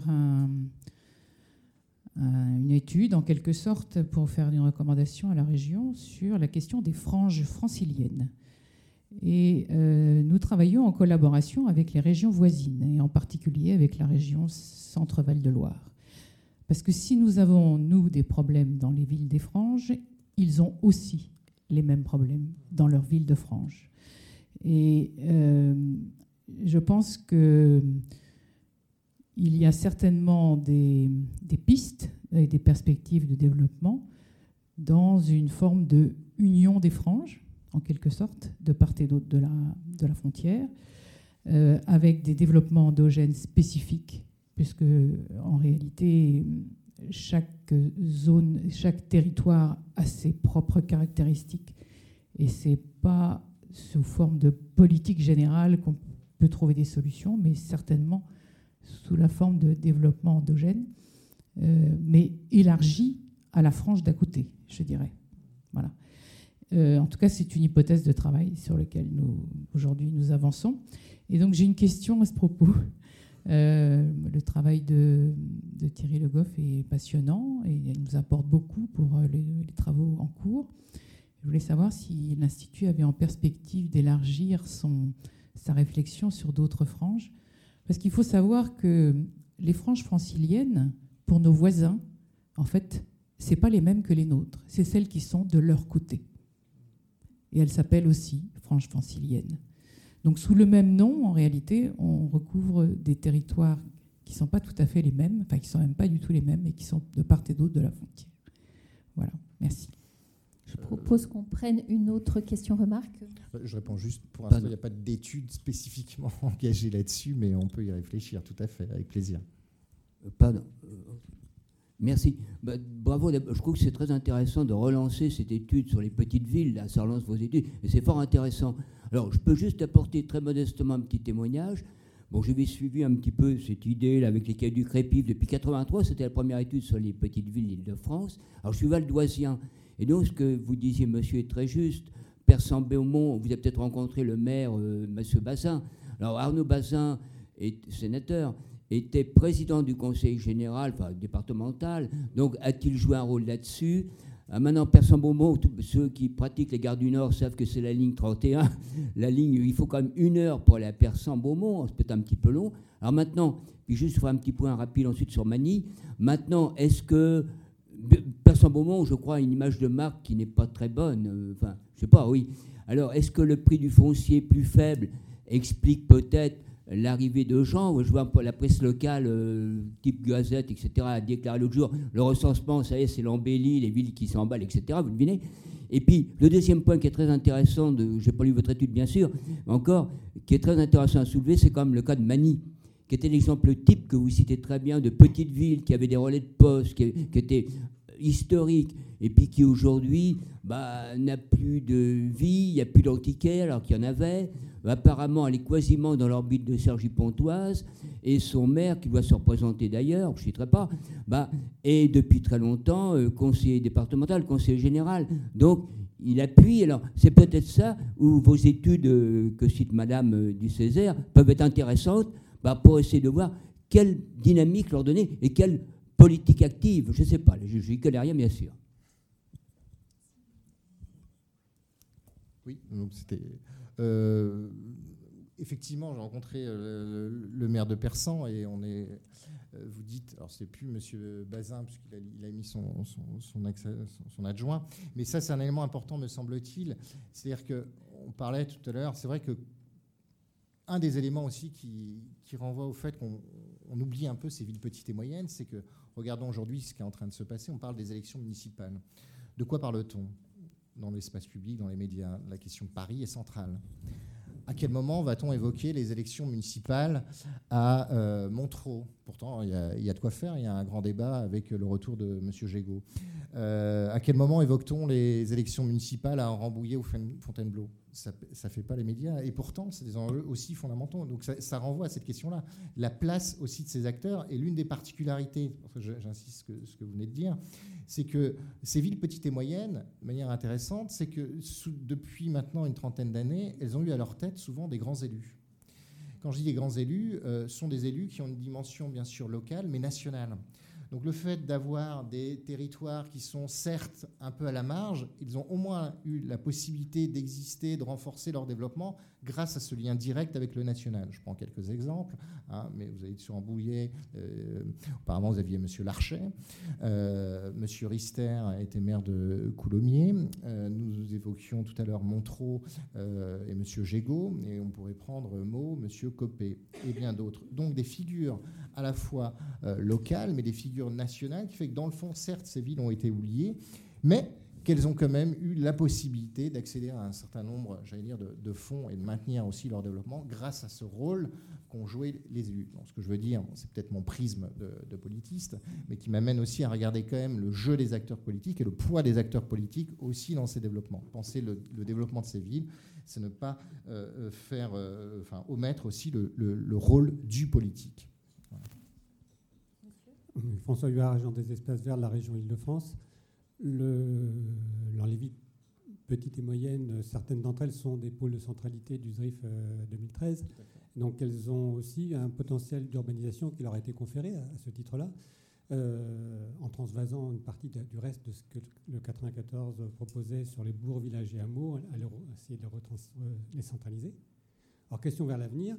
Euh, on, a désormais une injonction au zéro artificialisation nette qui, si on veut le tenir, si on ne veut pas simplement avoir une sorte de slogan, une incantation et puis pas de, réalisation ou un, dérapage, quel est le, par rapport à ce que vous évoquiez sur la demande de développement, le souhait de, développement, de vitalité et de développement de ces, de ces villes petites et moyennes, comment concilier ou vers quoi avance-t-on Comment faire pour euh, à la fois ne pas dévitaliser ces villes petites et moyennes et simultanément éviter de, consommer, de continuer à consommer, disons-le comme ça, du foncier agricole et naturel en périphérie, sachant que bien souvent on observe quand même une réticence à, une, la densification en général et en particulier dans ces villes petites et moyennes. Merci. Euh, sans doute. Alors, c'est ce que j'évoquais un peu tout à l'heure, mais la difficulté d'injonction face à laquelle aujourd'hui sont ces élus locaux et les maires de, ces villes, à la fois effectivement avec zéro artificialisation et en même temps on leur dit de construire, c'est dans le cas de, euh, du SDRIF. Je prends un exemple, Étampes. Étampes qui dernièrement euh, a modifié son, plus. Et c'est intéressant parce que euh, en discutant avec, en l'occurrence, la directrice de l'aménagement, elle montrait effectivement les objectifs qu'ils avaient à atteindre. Et de fait, il y a une forme de limitation euh, je veux dire, des, terres grignotées au cours des, dernières années par une logique très forte. ce, qui ce, qui me semble intéressant, c'est que, euh, c'est-à-dire qu'ils ont joué, si je puis dire, la densification, l'usage des dents creuses au maximum, euh, refaire la vie sur elle-même. C'est un discours qui, de plus en plus, je dirais, est, est, entre guillemets intériorisé, diffusé, même dans ces espaces qui sont les villes petites et moyennes. dire en apparence aussi. Parce qu'à la fois, il y a ce discours qui est présent, je vais vous montrer l'inverse, c'est-à-dire qu'en même temps où ils disent ça, en même temps où on constate qu'effectivement, euh, on assiste euh, plutôt à une logique de densification, ressort euh, classiquement, si je puis dire, la volonté de faire des zones commerciales. Alors ça envoie au problème de développement. Que fait-on pour assurer le développement de son territoire? Et je veux dire, ce qu'ils mettent la plupart du temps en avant, c'est qu'il nous faut notre, zone commerciale. Ça va être l'élément moteur qui va permettre notre, développement. on le voit à Étampes, où, euh, mais du coup, euh, par une pression et par le fait qu'à l'intérieur même de la municipalité, vous avez un premier adjoint qui est un agriculteur, qui est extrêmement sensible à ces questions-là, eh bien, ce jeu entre les différents acteurs a fait que, dans le fond, bah, cette politique qui était euh, voulue, initiée par le maire, a été repensée. C'est-à-dire qu'au même moment aussi, il y a eu la politique cœur de ville, qu'ils ont, ils font partie du dispositif cœur de ville, donc ils sont centrés plus sur leur cœur de ville. C'est pour dire qu'on voit ces mêmes logiques qui sont à l'œuvre, et je pense que, par exemple, si je prends Persan, euh, là encore, c'est au cœur de la, campagne municipale actuelle. Il y a un grand projet qui est depuis 10 ans, qui est la volonté de faire une zone commerciale, alors même que juste derrière la frontière, à Chambly, il y a aussi une zone commerciale. Mais l'idée, c'est que cette zone commerciale, ça va être pouvoir le moteur de demain de la ville. Là, vous êtes aujourd'hui en pleine campagne municipale, vous vous rendez compte que des projets sont alternatifs. Ce que je veux dire par là, c'est que aujourd'hui, je crois qu'il y a un discours, il y a une prise de conscience, même de la plupart des élus locaux, sur l'idée que il faut faire autrement, en dépit des, injonctions, et c'est la difficulté des injonctions qui peuvent être données à travers notamment le, le SDRIF d'un côté, le ZEN de l'autre. Une dernière question, madame. Bonjour, je m'appelle Marianne Sébiran. Je voudrais vous faire part d'un atelier que j'ai fait hier soir tardivement, euh, qui est la fresque du climat. Et je vous euh, amène à peut-être faire ce type d'atelier parce que ça permet de réfléchir à notre devenir et peut-être aussi à, quel est notre rôle demain euh, autour de la ville et, et, dans nos régions. Il y a deux choses qui m'ont retenu hier soir. C'était, pardon, je suis un peu émue, excusez-moi. Euh, c'était le coût du transport en termes de CO2. Le, transport, c'est 50% de, l'émission de CO2. L'industrie, c'est 40% des émissions de CO2. Quand nous savons où nous en sommes au niveau de la planète, je pense que ce sont des notions qu'il faut absolument prendre en compte et euh, peut-être dans vos euh, conceptions, peut-être intégrer ce problème du transport. L'agriculture urbaine, c'est peut-être euh, une diminution des transports et peut-être aussi, euh, ça permettrait de diminuer les circuits, euh, enfin d'augmenter les circuits courts et donc de diminuer les transports sur les, sur les autres pays. Donc pourquoi ne pas essayer d'intégrer cette agriculture urbaine? Et également, euh, cela permettrait peut-être de, de, prendre des, immigrés, euh, comme dans les années 60, dans la création de l'industrie, et de peut-être les intégrer aujourd'hui au, pourtour de nos villes. Voilà, c'était plutôt une remarque. Merci. Merci. Euh, bon, on va, je pense qu'on va, il est, et voilà, il est midi et demi, on va redonner la parole à nos intervenants, enfin, ou peut-être, en tout cas à Christ, à Christiana et euh, à Marc. Oui, merci. Euh, je voulais juste euh, poser la question sur le lien avec les débats allemands sur la métropole. en ayant travaillé dans les années 2000 à Hambourg, il y avait l'IBA Hambourg à l'époque, qui posait la question du développement métropolitain dans une situation d'interdépendance des, des, territoires. Euh, Dieter Lepple, économiste à l'époque, parlait euh, d'une signification du mot métropole comme vraiment de articulation de la ville-mère à ces villes moyennes et, euh, grandes ou petites. Et est-ce qu'il y a euh, échange avec le débat allemand? Il y a eu euh, dans les années 2000-2010 par rapport à ces questions qui sont vraiment très intéressantes et importantes dans le débat allemand à ma connaissance, enfin, personnellement, non. pas avec euh, les C'est vrai que quand, Enfin, il y a eu ici, évidemment, à travers des IBA qui ont été euh, présentés, mais on n'a pas réintroduit ces éléments-là, j'allais dire, dans, la réflexion euh, métropolitaine. C'est-à-dire que c'est très peu présent, je prends un, lieu, mais au Forum métropolitain sur le Grand Paris, un des lieux de réflexion sur ces questions-là, c'est vrai que longtemps a dominé le modèle londonien c'était une espèce de, prisme que tout devait se faire, cette nouvelle métropole devait se faire par le, modèle londonien. On en revient de, de, plus en plus, je pense même chez les acteurs politiques, une réflexion qui est, voilà, de, fait, il y a d'autres modèles qui existent.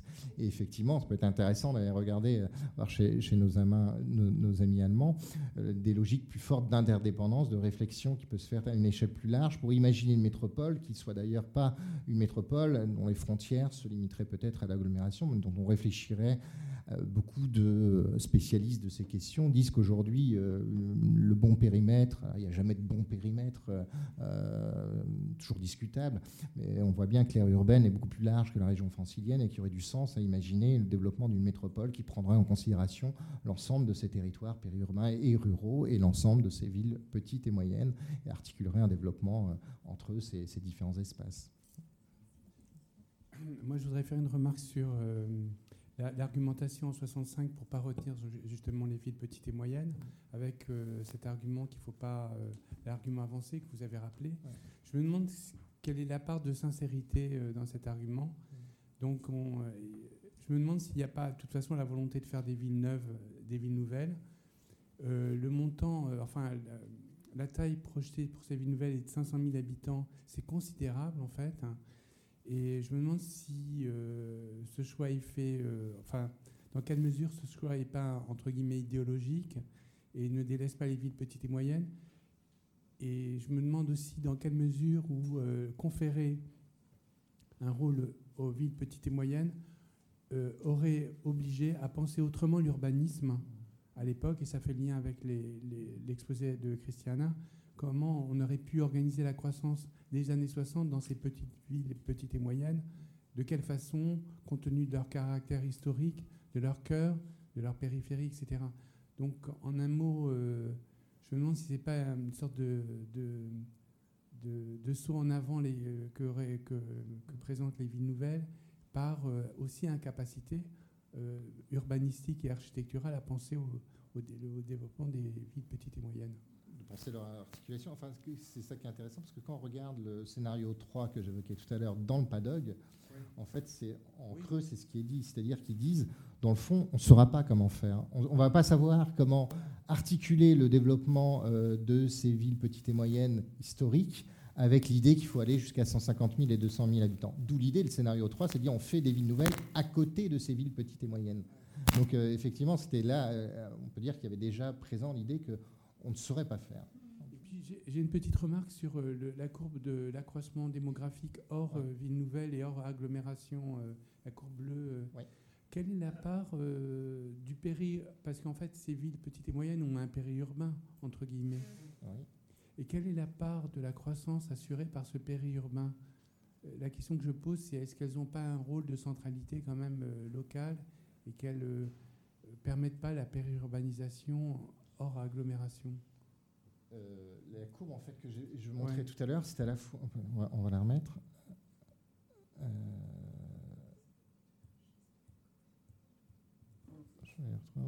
Donc il y avait celle, ensemble des villes petites. Celle avant. Ah voilà. Ah, celle-là, celle qui, voilà celle-là. Espace périurbain et euh, ruraux hors VPM.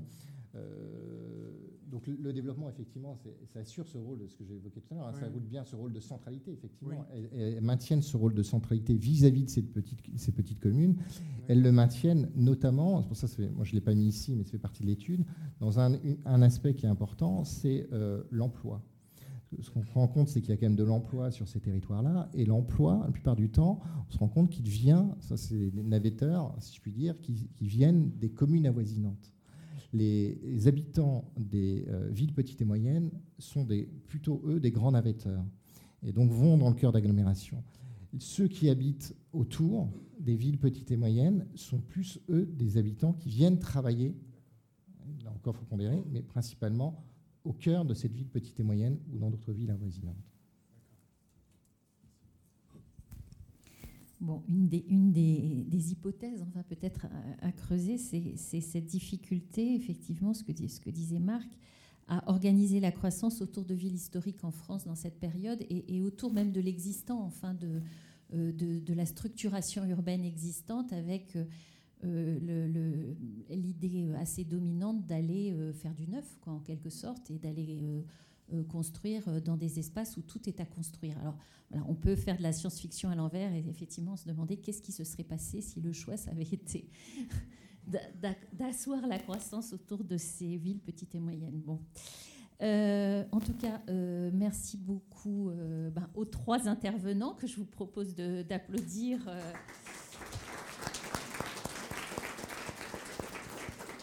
À nouveau. Euh, merci à vous pour votre présence euh, studieuse et active ce matin. Et euh, alors, simplement un petit teasing.